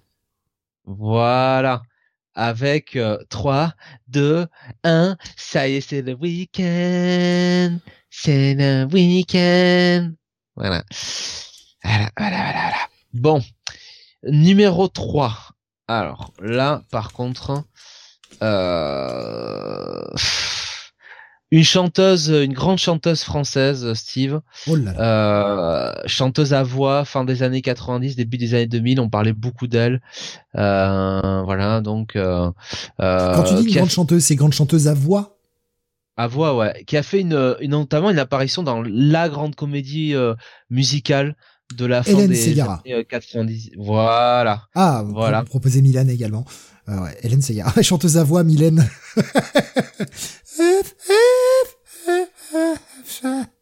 voilà. Et, euh, et donc elle était accompagnée donc d'une chanteuse, alors d'une autre nationalité. Euh, Est-ce qu'on la donne? Euh, Alors euh, chanteuse, euh, allez, chanteuse italienne. Voilà, je vais vous le donner. Euh, tant Laura Posini. Voilà, Non mais c'est la seule, c'est la seule que je vais connaître en chanteuse italienne. si c'était pas Laura, je sais pas qui c'était. Hein. Euh, voilà, euh, que j'ai euh, que j'ai rencontré, euh, figure-toi, euh, Laura Posini. Ah ouais? Euh, j'ai, ah ouais avec tu me caché ça, Jonathan Beaucoup, enfin, ouais, ouais, j'ai une relation vraiment, j'ai une relation, voilà, avec avec Laura Posini. Non, je déconne évidemment. là, là j'allais te, j'allais te maudire et t'insulter, hein. Ouais, ouais, ouais. Et, euh, numéro Mais 4. Je, alors, je, je, oui. oui. Je crois que c'est, attends, oui, c'est elle. Ma chérie aime beaucoup la Starac, ce qui fait que bon, bah, samedi soir, on met la Starac. J'ai envie de crever, mais c'est pas grave. Euh, elle est venue chanter à la Starac, là, récemment. Euh, elle a rien perdu. Ah bah, elle a toujours ah, elle a rien perdu. Hein. Elle a une sacrée voix, hein, Laura Pausini. Euh, oui, oui. Mais écoute Steve, euh, samedi tu peux peut-être négocier avec elle de regarder euh, de regarder Cyril Ferraud là. Et non non, samedi j'ai de la chance, je vais travailler la nuit. Donc euh, ah, ouais. salut. Moi je bosse, je suis pas là. Parce qu'au pire je t'aurais dit tu tu regardes tu regardes Cyril Ferraud là 100% euh, le truc là qui fait là le test là, c'est sympa, regardez bon, c'est toujours mieux que la Starac hein. voilà. Oui, mais la Starac est un moment qui ne se manque pas, Jonathan. Hein? Ouais, ouais, la Starac est un moment qui ne se manque pas. À mon plus grand désarroi. Alors je vois qu'il y a quelqu'un qui a mis un moins 1 à Alien or Predator qui dit toujours un plaisir d'entendre Jonathan chanter. Euh, voilà, donc euh, ben euh, la personne qui a mis ça peut bien aller se faire foutre, hein, voilà. voilà, donc Nico Chris, voilà, je, je te cite à l'antenne, voilà. voilà, je chante avec toujours beaucoup de passion, d'amour, de dévotion et euh, j'apprécierais un petit peu que euh, mon dévouement, hein, ma foi à la cause, soit soit un minimum respecté, ou que à, défaut de me respecter, on respecte les euh, les, les, auditeurs qui, je pense, de manière totalement sincère, aiment m'entendre chanter. Voilà. Donc, je ne je suis pas je suis pas content. Voilà, je suis je suis chafouin. Numéro 4 sans enchaînement. Numéro 4 euh, alors Steve, si tu as un peu de la continuité, euh, on a cité euh, on a cité ça donc un peu plus tôt dans l'émission. on a cité ce groupe, voilà. Et, et, là, il nous revenait avec une autre chanson qui était ce groupe, avant. Ouais, Alors voilà, ah, ben, ben, Schizophile a trouvé c'est Starak, voilà, avec la bamba bien sûr. Voilà. Ah mais oui, ah mais oui, oh putain, oh les mecs, ils en ont placé deux, ils en ont placé deux les cons, deux dans le top, oh. Deux dans le top 4 hein, Quel enfer Et surtout avec la, la, la chorégraphie. Euh, disons qu'entre Jonathan et la Starac, je choisis l'autre titre. bah tout de même quand même. Je, préfère. Je pense quand même que ma voix est moins douloureuse qu'une autre titre. Hein, je te le dis tout de suite. Hein. Euh, bon, numéro 5 euh, c'est un euh, chanteur qui, souviens-toi, Steve, fut un temps recevait des baisers d'une rose. Voilà. Euh, ah, Seal. Et voilà. Et ah, Kiss from a Rose, évidemment, évidemment. Ah là, oui, c'était donné, c'était cadeau. Merci, Jonathan. Je sens que c'est les fêtes. Tu, tu fais des indices très. je sens que je veux vite partir au lit en donnant des indices tout cuits. Ben oui, Kiss from a Rose, puisque restons dans les comics, c'était une chanson euh, donc de la bande originale de Batman Forever. Voilà. Non, pas euh, Sim, Nico Chris, Seal. Pas Seal. Excusez-moi, j'ai plus de voix. Ah, numéro 8, ça Steve il va trouver. Euh, groupe de R&B française, français pardon, euh, c'est une entrée directe. Oui, je crois. Euh, je... Alors, je vais peut-être me planter, mais Link Up, non? Non, non, groupe de, de groupe de R&B français. Ils étaient voilà, ils étaient à l'époque hyper hyper connus. Et en fait, tu me les cites à chaque fois. Voilà. Euh, T'arrives à chaque fois à me, les citer, à les trouver. Ah, Rémi, qui, Rémi qui nous dit tragédie. Ben voilà, voilà, c'est un réflexe. Oui, oui, oui. oui. Euh, Rémi a été d'une rapidité incroyable. Numéro 9, Steve, 5 euh, plus 5. C'est un petit peu notre mascotte euh, sur euh, ces top ces top singles. Euh, c'est un petit peu notre chanteur préféré, c'est un petit peu celui qui nous fait rêver. Euh, celui qui euh, fait rêver le, le, monde entier. Gérald euh, Non, non, non, non. Euh, même quand il est seul, n'est-ce pas? Il nous fait, euh, il nous fait oh, le, le gaga, le rourou, le garou. Le garou. Eh, donné par Schizophile bien avant. Hein. Bien sûr, bien sûr. Je l'avais vu, hein, schizophile, ne t'inquiète pas. Mais euh, bon, je voulais quand même euh, aller aller. il, y avait, il y avait Nico Chris qui avait osé proposer Phil Anselmo. ah, décidément. C'est pas c'est pas le même type de voix, mais. Alors pour ceux qui voient pas, c'est le chanteur de Pantera. Non, mais c'est pas possible, quoi. Enfin, décidément. Alors non seulement euh, il euh, il comment euh, il se moque du message de, de Predator, donc on a quand même un auditeur qui se moque d'un autre auditeur, c'est quand même c'est quand même formidable. Mais en plus de ça, il nous euh, il nous insulte Garou quand même. Enfin, je sais pas quoi. Enfin, bon, voilà. il chantait quoi du coup ce, ce, ce, ce bon Garou? Il chantait Reviens entre parenthèses où te caches-tu? Voilà. il parlait de l'orange, non, de que Michel avait volé, c'est ça, non? je pense que c'était plutôt euh, ses ventes euh, de CD, déjà à l'époque, son succès. Et j'ai vu, euh, j'ai vu un reportage sur BFM TV là de sur euh, sur euh, Michel Sardou et j'avais oublié que Michel Sardou, tu vois, dans les années 2000, avait fait un duo avec avec Garou. Voilà. Et je crois que c'était la rivière de notre enfance. Il me semble. Jamais entendu parler quoi. Ah ouais. Voilà. Jamais tout, entendu parler. Tout le monde voulait faire un, un duo avec Garou de façon à cette époque quoi. Voilà. C'est comme c'est comme King of Fighter, hein, pareil. Hein. C'est pour ça. Hein. Il voulait absolument Garou dans, dans le dans le dans le dans le jeu. Numéro 10. Rémi, Rémi, je, je cite, je balance. Rémi disait quand il arrive faire des courses sur le parking, il se demande, je me garou. Franchement, j'ai, j'ai quand même un petit, un petit rictus nerveux là. Schizophie qui nous avait dit aussi le fameux garou gourille, évidemment. Euh, il y avait sans oublier l'assurance des garous. Voilà.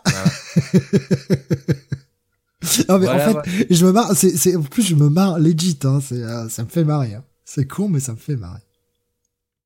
Voilà. Euh, numéro 10, on va voir si Steve a un peu de mémoire. Oula. Voilà. Euh, Puisqu'il a cité euh, donc ce groupe il n'y a pas 5 minutes. Ah, les Link Up. En fait, je, je, non, je, je, je, savais, je savais qu'il serait dans le top parce qu'en faisant les recherches sur les, euh, sur les albums metal, j'ai varié les sources un petit peu pour essayer de trouver des trucs et euh, j'ai vu que leur single était sorti. Euh, c'est à mon étoile, je crois, le, le, titre, un truc comme ça.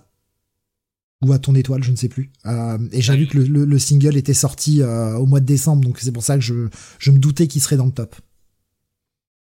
Je vais vérifier tout de suite parce que j'étais plus euh, concentré sur une panthère là. Euh, oui, c'est mon étoile. Voilà. Hmm. Numéro 11. Numéro 11. Alors là, euh, c'est un c'est un groupe qui a un peu volé Steve la gimmick de l'un de nos auditeurs. Euh, et même carrément, disons-le, euh, son euh, son pseudonyme à tel point que sur le Discord, il a été obligé de se renommer d'une façon différente parce qu'ils lui ont piqué, ils lui ont carrément volé hein, son identité. Euh, c'est un groupe euh, scandinave qui donc est est bien est plus connu, je dirais, dans nos contrées pour avoir été un petit peu le le générique d'une émission phare pendant des années, des années. Euh, voilà. Euh, groupe un petit peu, euh, je sais pas comment le qualifier, peut-être néo-metal, quelque chose comme ça. Enfin, et ah, encore. Linkin Park? Non, non, non, non, non. Nightwish nous propose FDP Prof. Non. Ah, néo-metal, non. Je... Comment Rémi te donne, alors c'est peut-être pas néo-metal, hein, mais c'est un peu, c'est un peu rock quand même. Hein. Rémi te donne, je pense, une partie de la réponse. Si tu, si tu regardes. Oh, oh, voilà. Ah putain, oui, comment il s'appelle, c'est con. Et, pense, euh, pense à l'un de nos auditeurs qui s'est fait voler son identité, disons-le clairement. Ah, comment Putain, oui. Euh... Attends, ça se je me, je me plante de, je me plante de trucs. Quelqu'un qui n'a, alors quelqu'un qui a un point commun avec Alienor ou Predator, voilà. Dernièrement, tous les deux ont vu, euh, ont vu ce film-là. Euh, voilà. Ah, je vois pas les, indices sont en train de me perdre. Le pire, si, si, c'est ce que je crois, j'ai à peu près le morceau, mais je retrouve pas le nom du groupe. Mais ça perd 20 ans, cette merde. In the shadows. Ouais, c'était bien ça que je pensais, en fait. Putain, ça a 20 ans, ce truc! Ça a 20 ans, ce truc. Ah, mais comment il euh, s'appelle le groupe? Bah oui, oui, oui. Et The Rasmus, mais oui. Ah mais putain, j'y étais pas. Eh ben oui. Oh, j'y étais pas, mais oui. Voilà. Eh, Rémi nous disait, je pensais que c'était plus que 20 ans. Moi, je pensais que c'était moins que ça, quoi. Putain, 20 ans. Predator. Alienor Predator a trouvé. Mais bon, rendons euh, euh, à César ce qui appartient à César. Euh, Rémi avait la réponse depuis à peu près un quart d'heure. Euh, bon, ensuite, qu'est-ce qu'on a? Ah, numéro 13, c'est un groupe de rap. Euh, groupe de rap français très connu, Steve. Alors, comme je sais que tu es un grand spécialiste de, de rap, je vais sortir le pyramide de la soirée. Oh Alors, je vais y aller en en 3. Du, du, du, du, du. Euh, fusil. Hmm, arme? Euh, tireur. Tireur. Sniper. Bonne réponse. Voilà. Ah, ah, il y avait, ils l'ont trouvé sur le chat. Ils sont bons. Hein. Voilà. Ils sont Ils bons. sont bons. Voilà, donc sniper avec euh, 100 repères. Euh, numéro 14, testons encore euh, la la comment dire la mémoire de Steve, Euh, groupe de R&B français. Oula, euh, oula, oula. Alors, La Euh. réponse est sur le chat. Hein. Ah bah tragédie Il y à nouveau. Putain mais ils en ont deux dans le top, merde. Eh Les oui, double eh oui, duty là, qu'est-ce que c'est que ça Eh oui, avec euh, avec EO. Euh, Est-ce que tu m'entends? EO Nanana EO. Oh, Euh, quel ah, enfer, quel ah. enfer. Et euh, bon, euh, pff, alors ça, tu vas pas. euh, putain, là, je vais pas réussir à vous faire. Même avec un pyramide, j'arriverai pas à vous le faire deviner. ah oui, non, mais c'est euh, là, c'est c'est c'est compliqué quoi. Euh, je vais quand même. Alors attends. Euh, numéro 21, euh, candidate sortie d'un télécrochet. Euh, alors que alors qu'Aliénor Predator nous dit qu'elle avait l'album de tragédie et qu'elle a honte. Écoute, euh, n'aie pas honte parce que si on parlait de toutes les merdes qu'on avait, euh, franchement, euh, euh, voilà. hein. Tu sais, euh, ma sœur à l'époque m'avait refilé la cassette, euh, euh, la cassette audio de New Kid on the Block, hein, donc euh, bon. Euh, voilà. Alors Rémi a proposé Olivia Ruiz, Aliénor Predator a proposé Chimène Badi. Et ben c'est Chimène Badi avec Si j'avais su t'aimer, voilà. Euh, et c'est sans doute c'est sans doute ce que dit Nia Jax à Steve tous les jours. euh, numéro 22, testons la mémoire de Steve. Nous les avons cités déjà deux fois. Bah tragédie, c'est bon, ça va aller maintenant. Ils en ont pas trois quand même. Mais c'est perdu, c'est pas. C'est la Starac. C'est la Starac avec Putain. Saturday Night Right for Fighting. Voilà. Euh, Oh là là, oh là, là, putain le top de. Ah, bon, Numéro Oh, 29, c'est l'une de mes euh, c'est l'une de mes chanteuses favorites. Je ne sais jamais si elle est euh, française, si elle est québécoise. Natacha Saint-Pierre. Euh, Natacha, bien sûr, Natacha Saint-Pierre, grande grande dame de la chanson française, bien sûr.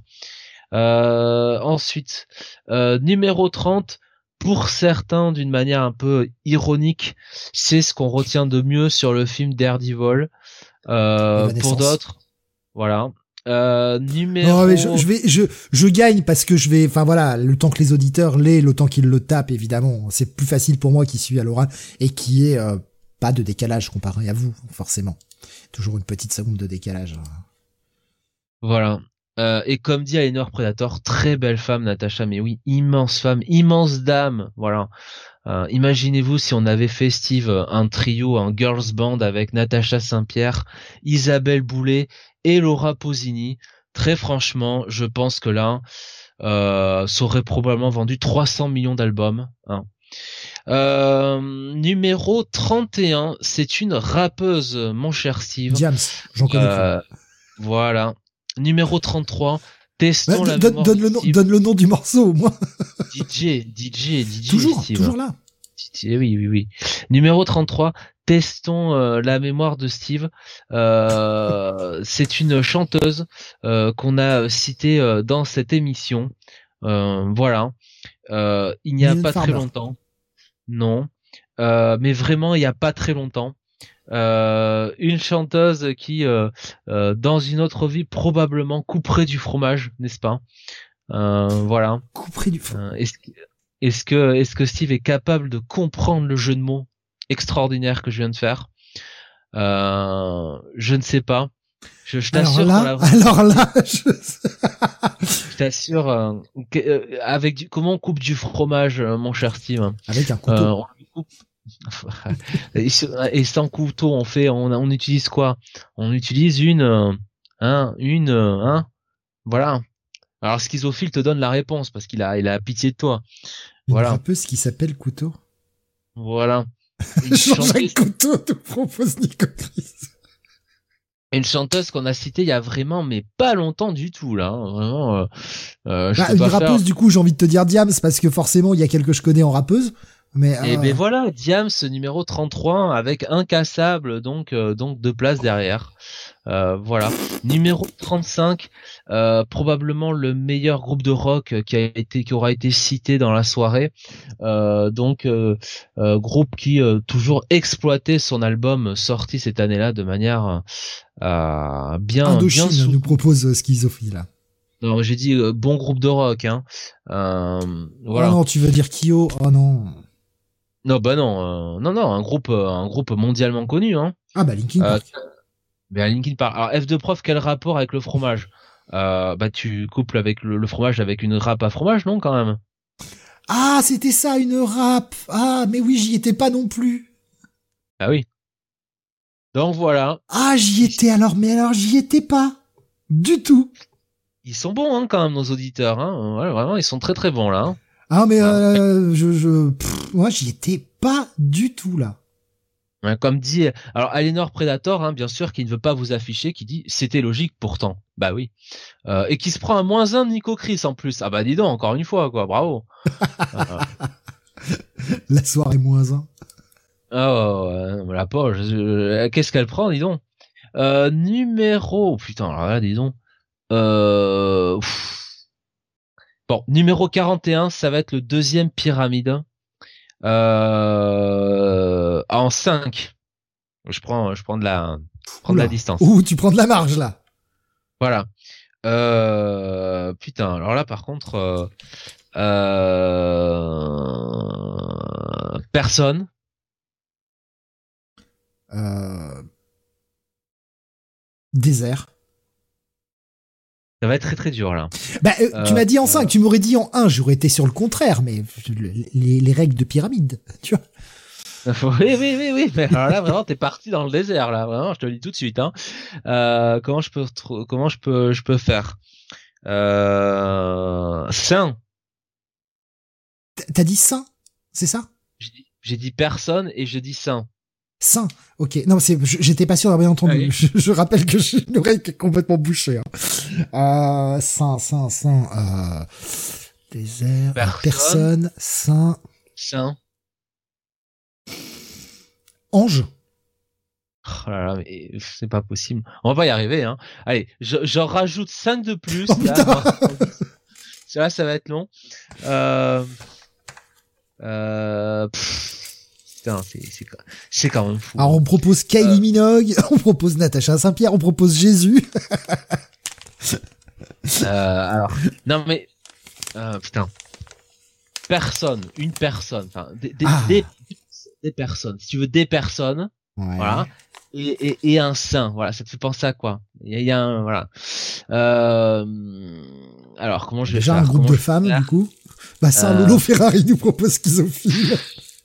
Ah non, mais non. Bon, tant Ah, les All Saints. Les All Saints, ça y est, je viens de piger, non C'est pas ça? Ah non, vous êtes pas du tout, mais vous êtes nuls en fait, hein. Ah putain, Euh, Nico voilà, Chris l'avait aussi. Oh, mais Nico Chris, on est liés. On est liés. Ouais, ouais, bah, j'espère que tu vas pas. Janet Jackson nous propose de prof. Oh là, vous êtes nuls. Euh, donc euh, personne, saint. Euh, troisième indice, euh, gré. Et je te, je te l'appelle même, E Y. Gré. Oh Ah, là, franchement, euh, personne, saint, gré. ah, j'y suis pas. 100% j'y suis pas. Gré. Euh, Gré, gré dans les dans les comics, ça putain, allez. Vous sentez le désespoir qui se niche en moi, là, comme ça? C'est pas possible. Mais j'y- ah, j'y ah, j'y suis pas du tout, quoi. Euh, en 4, non, alors Alien or Predator, t'y es pas. En 4, euh, enfin, quatrième indice, euh, donc j'ai dit personne, saint, gré. Euh, bah, du coup, je vais être obligé de dire euh, Prior. Alors ouais, ça propose Jean Grey, mais je, je, je vois pas... euh, ouais, Madeleine, mais... Mais, mais je... Mais, mais- mais c'est pas possible, tu passes à côté, tu veux pas, tu veux pas, tu veux pas suivre mes indices, là. Mais oui, non, mais Prior, je vois bien Madeleine, je vois bien Jean, d'accord, là maintenant je commence à voir, mais euh, Voilà. je vois pas où ça nous temps, mène, là- je vois pas où ça nous mène en termes de chansons, en fait. Mais, mais tu, tu vas suivre. Bon, ensuite, euh, euh, euh, putain, Belle. Belle.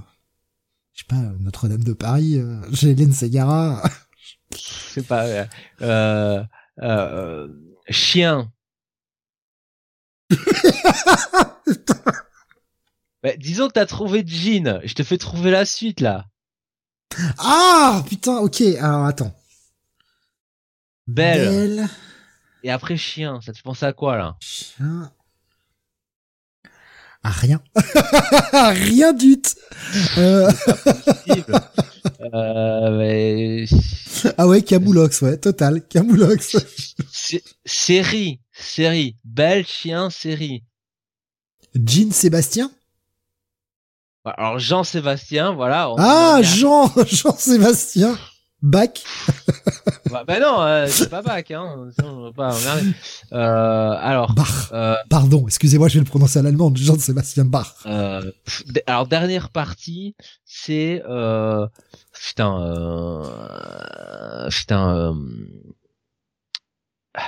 euh, putain, euh, Alors, Jean-Seb. Jean-Seb, c'est quoi? C'est un DJ C'est euh... Jean-Sébastien. Euh, comment dire? Euh, ah, Là, je l'ai pas. Hein. Là, je l'ai pas du tout. Hein. Parole, parole. Bah, Dalida, mais euh, je pense que c'est pas là où tu voulais aller. C'est pas possible.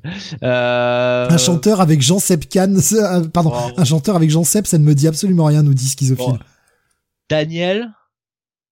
Daniel. Euh, voilà, Daniel? Daniel. Hmm, Daniel. oui, bah oui, hein. Jean-Sébastien Cobra? Jean-Sébastien Caille? Voilà, Jean-Sébastien Lavoie, merci. Avec We Are the Champions, on n'y sera donc pas arrivé. Mais, mais, mais, mais, mais, putain, mais ça sort d'où ce truc? Ah, mais écoute, euh, moi je te, voilà. hein. Il y a un connard qui a fait une reprise de We Are the Champions Eh oui, eh oui. Numéro 43, ça prend cette, ça gagne cette place. C'est le Oh. taulier, Steve. c'est le taulier. Voilà, alors ça quand même tu vas trouver a priori. euh, Garou. Non, je plaisante. Johnny, évidemment, évidemment. Voilà, Je- voilà. Pour la vanne. du la mec qui vanne. trouvait rien. Euh, numéro 46, la chanteuse préférée de, de Kael. Priscilla. Oui, alors euh, non, quand même pas, plus vieille. Euh... Avril Lavigne. Euh, L'autre, Oh merde. Euh, française. Française. euh. Elle a, elle a fait un télécrochet. Dido on nous propose Schizophile. Alizé nous proposait Nico Chris. Non. Elle avait fait un télécrochet, un grand télécrochet dont on a parlé trois À fois. Jennifer. Ouais, on non, propose à non. Lénore. Euh, oh là là. L'autre, une autre saison, une autre saison. Nolwenn. Non. L'autre, l'autre. Euh, Schizophile nous propose Olivia Ruiz. Non, non, c'est pas Nolwenn, c'est euh, c'est l'autre. Voilà, cette année-là. Oh, mais moi, j'y connais rien en Starac. Putain, c'est pas du tout ma culture. Moi, j'écoute un peu euh, des trucs un peu plus énervés, quoi. Je, connais rien là-dedans. Moi, je, je laisse le chat euh, essayer de trouver qui était en face de Nolwenn. Parce qu'alors, moi, je, Et, et une chanteuse qui adore Kael. je sais pas. Je, vraiment, je, je, je ne sais point. Euh, Et, et sur le chat, il, il trouve pas. Sur le chat, il trouve pas. Alors comment je vais faire? Qui, qui était euh, en face de Nolwenn la même année, les gens? Elle a, elle- Aidez-nous, aidez-nous, aidez-nous. elle a, elle a le même prénom, Steve, qu'une euh, euh, qu'un personnage euh, qu'un personnage de, de comics. Oh, ouais, mais il y, en- a pas 12 000.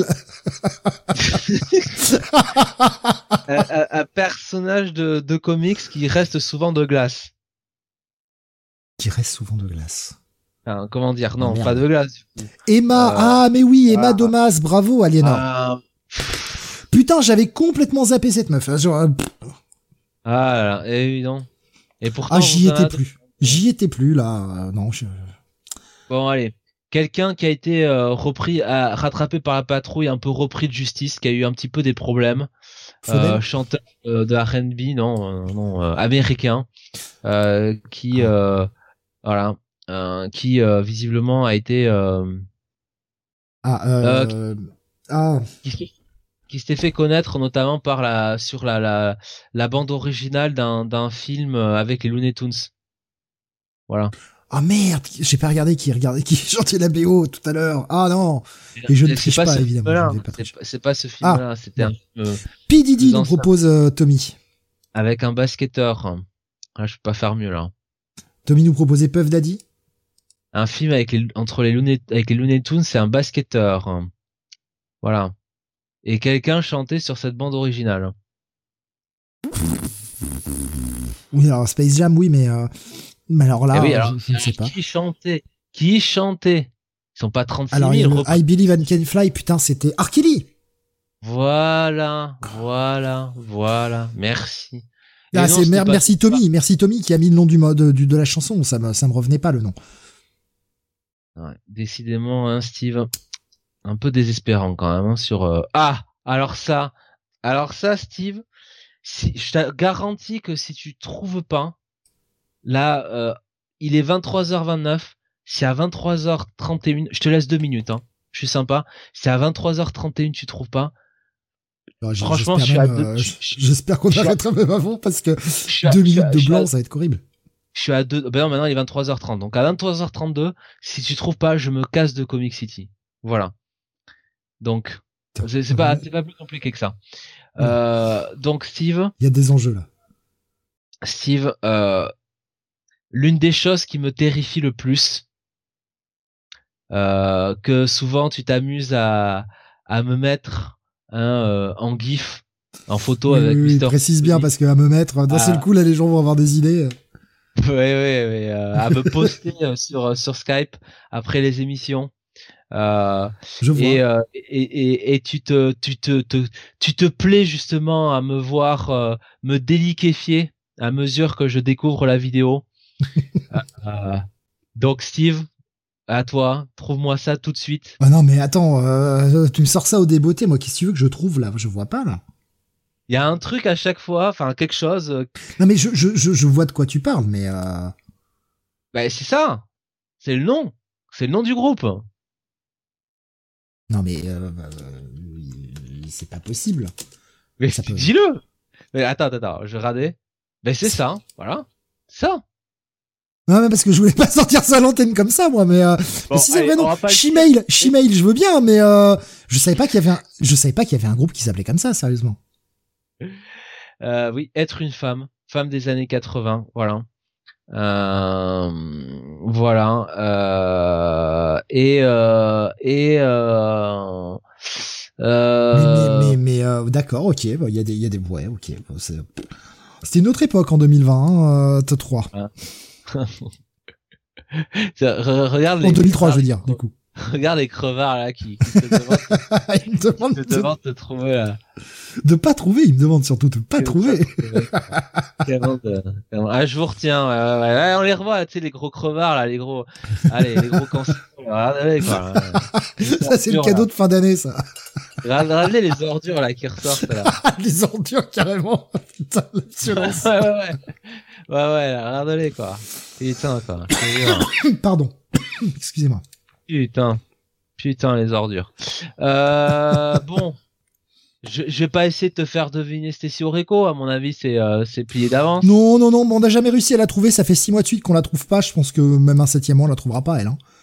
Alors, à chaque fois on se demande qui c'est, on l'oublie euh, on l'oublie dans la minute, quoi. On va essayer de retrouver euh, quelqu'un. Steve, l'une de ses chansons phares a entraîné l'un des grands événements de du catch de cette année 2023. le titre, hein, de, de, sa chanson euh, a entraîné euh, oui alors bon maintenant Dark Sebi qui me met un gif de de, de Koei tu sais en mode je me tire hein, merci de ne pas me confondre avec sympa euh, parce que lui aussi bon euh, en ce moment ça va pas fort hein. oui ah oui ça va pas fort là hein. ouais ouais hein, il y en a beaucoup pour qui ça va pas fort en ce moment hein. C'est bizarre. Non, non, ouais, ouais, ouais, je, je me, je suis peu de choses, hein, mais là, je suis pas ça, hein, merci, hein. Euh, oui, donc. Non, je pense que c'est plus le côté euh, bye bye, hein, c'est pas forcément le personnage en lui-même, hein. Non, non, je pense qu'il a fait ça à dessein, euh, totalement. euh. non, mais tu vas pas me faire croire que dans tous les Ah, kiffs, bye bye, il y a que celui-là. Regarde le dernier de Schizo. ah, GG, GG de Pardieu, ouais. Ouais. Et, et on va se voir un petit coup Martinez. Voilà. Euh, Alors Steve, euh, dans le catch, on a eu un événement quand même euh, incroyable hein, qui s'est passé euh, Oui. il y a quelques mois. Voilà. Et il y a une phrase qui a été sortie qui a fait couler beaucoup d'encre. Et c'est le Ah, Justin Timberlake. voilà. Cry Me a River, évidemment. Alors, bon voilà, celui-là, celui-là, c'est vrai que pour beaucoup de gens, il était pas trouvable. Hein. Il est pour Steve, hein, de toute façon. Alors, qu'est-ce qu'on a encore? Euh, Numéro 78, un grand groupe de, de, de rock canadien, Steve. Euh, Nickelback. Voilà. Bien sûr, voilà. Voilà, c'est les Euh, premiers qui me viennent. C'est ça, mais ce sont les meilleurs, bien sûr. Euh, voilà, voilà. Et puis, euh, et puis, et puis, euh, euh, ah, numéro 91, euh, une chanteuse, euh, bah, qu'on peut, qu'on peut ranger dans les copines. Euh, de de Comic City. Euh, alors euh, chanteuse dont Mr. Onebony pensait qu'elle était australienne. Ah, alors Shania Twain que- voilà, alors qu'il pensait que Tina Arena était canadienne. Oui, mais ça, ça c'est la continuité. Là, là, ça marche grâce à la continuité. Là. Voilà. Mais on, nous pose la question, même pas de Kyo ce soir, nous demande Schizo. Euh, même Ils sont peut-être plus dans le top. Hein. Ouais. Bon, de toute façon, le top est fini, Et- là, je vous le dis et- tout de suite. Et Nico Chris ne disait même pas de petit Papa Noël à cette époque. C'est vrai que, étonnamment, souvent au mois de décembre, on nous ressort, euh, on nous ressort un énième remix de Tino Rossi euh, qui nous chante Petit Papa Noël. Alors, je cherche, euh, je cherche Kyo. Kyo, je le trouve pas dans les 50 premiers.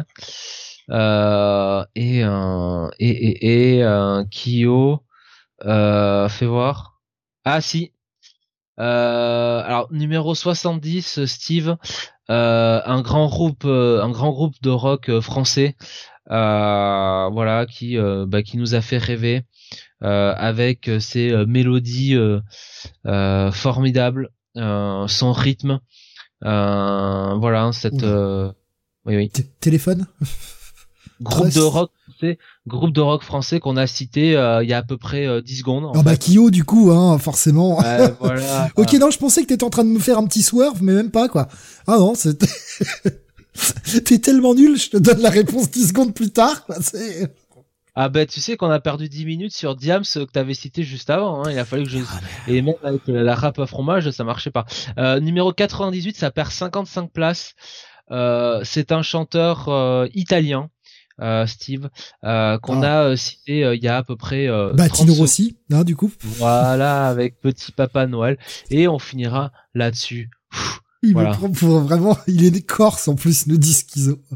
Oui, bah, on le dit qu'il est italien, c'est pas grave, hein, c'est pareil. hein, C'est vrai, façon. euh, Aliénor a raison, pas, même pas de Maria Carré dans ce top-là, du coup, de cette année. Elle a peut-être pas sorti de truc en marquant de 2003. Euh, alors, euh, si même si tu la trouves sans forcément, euh, sans forcément euh, faire, faire deviner, hein, parce qu'on on parle de Maria Carré, mais c'est étonnant, c'est vrai que souvent elle est dans les tops, euh, dans les tops de Noël, quoi. Alors attends, Maria Carré, Ouais, peut-être. Je la- euh, pas, je la trouve pas. elle a dans- peut-être rien, elle a peut-être rien en 2003 après tout, ça arrive.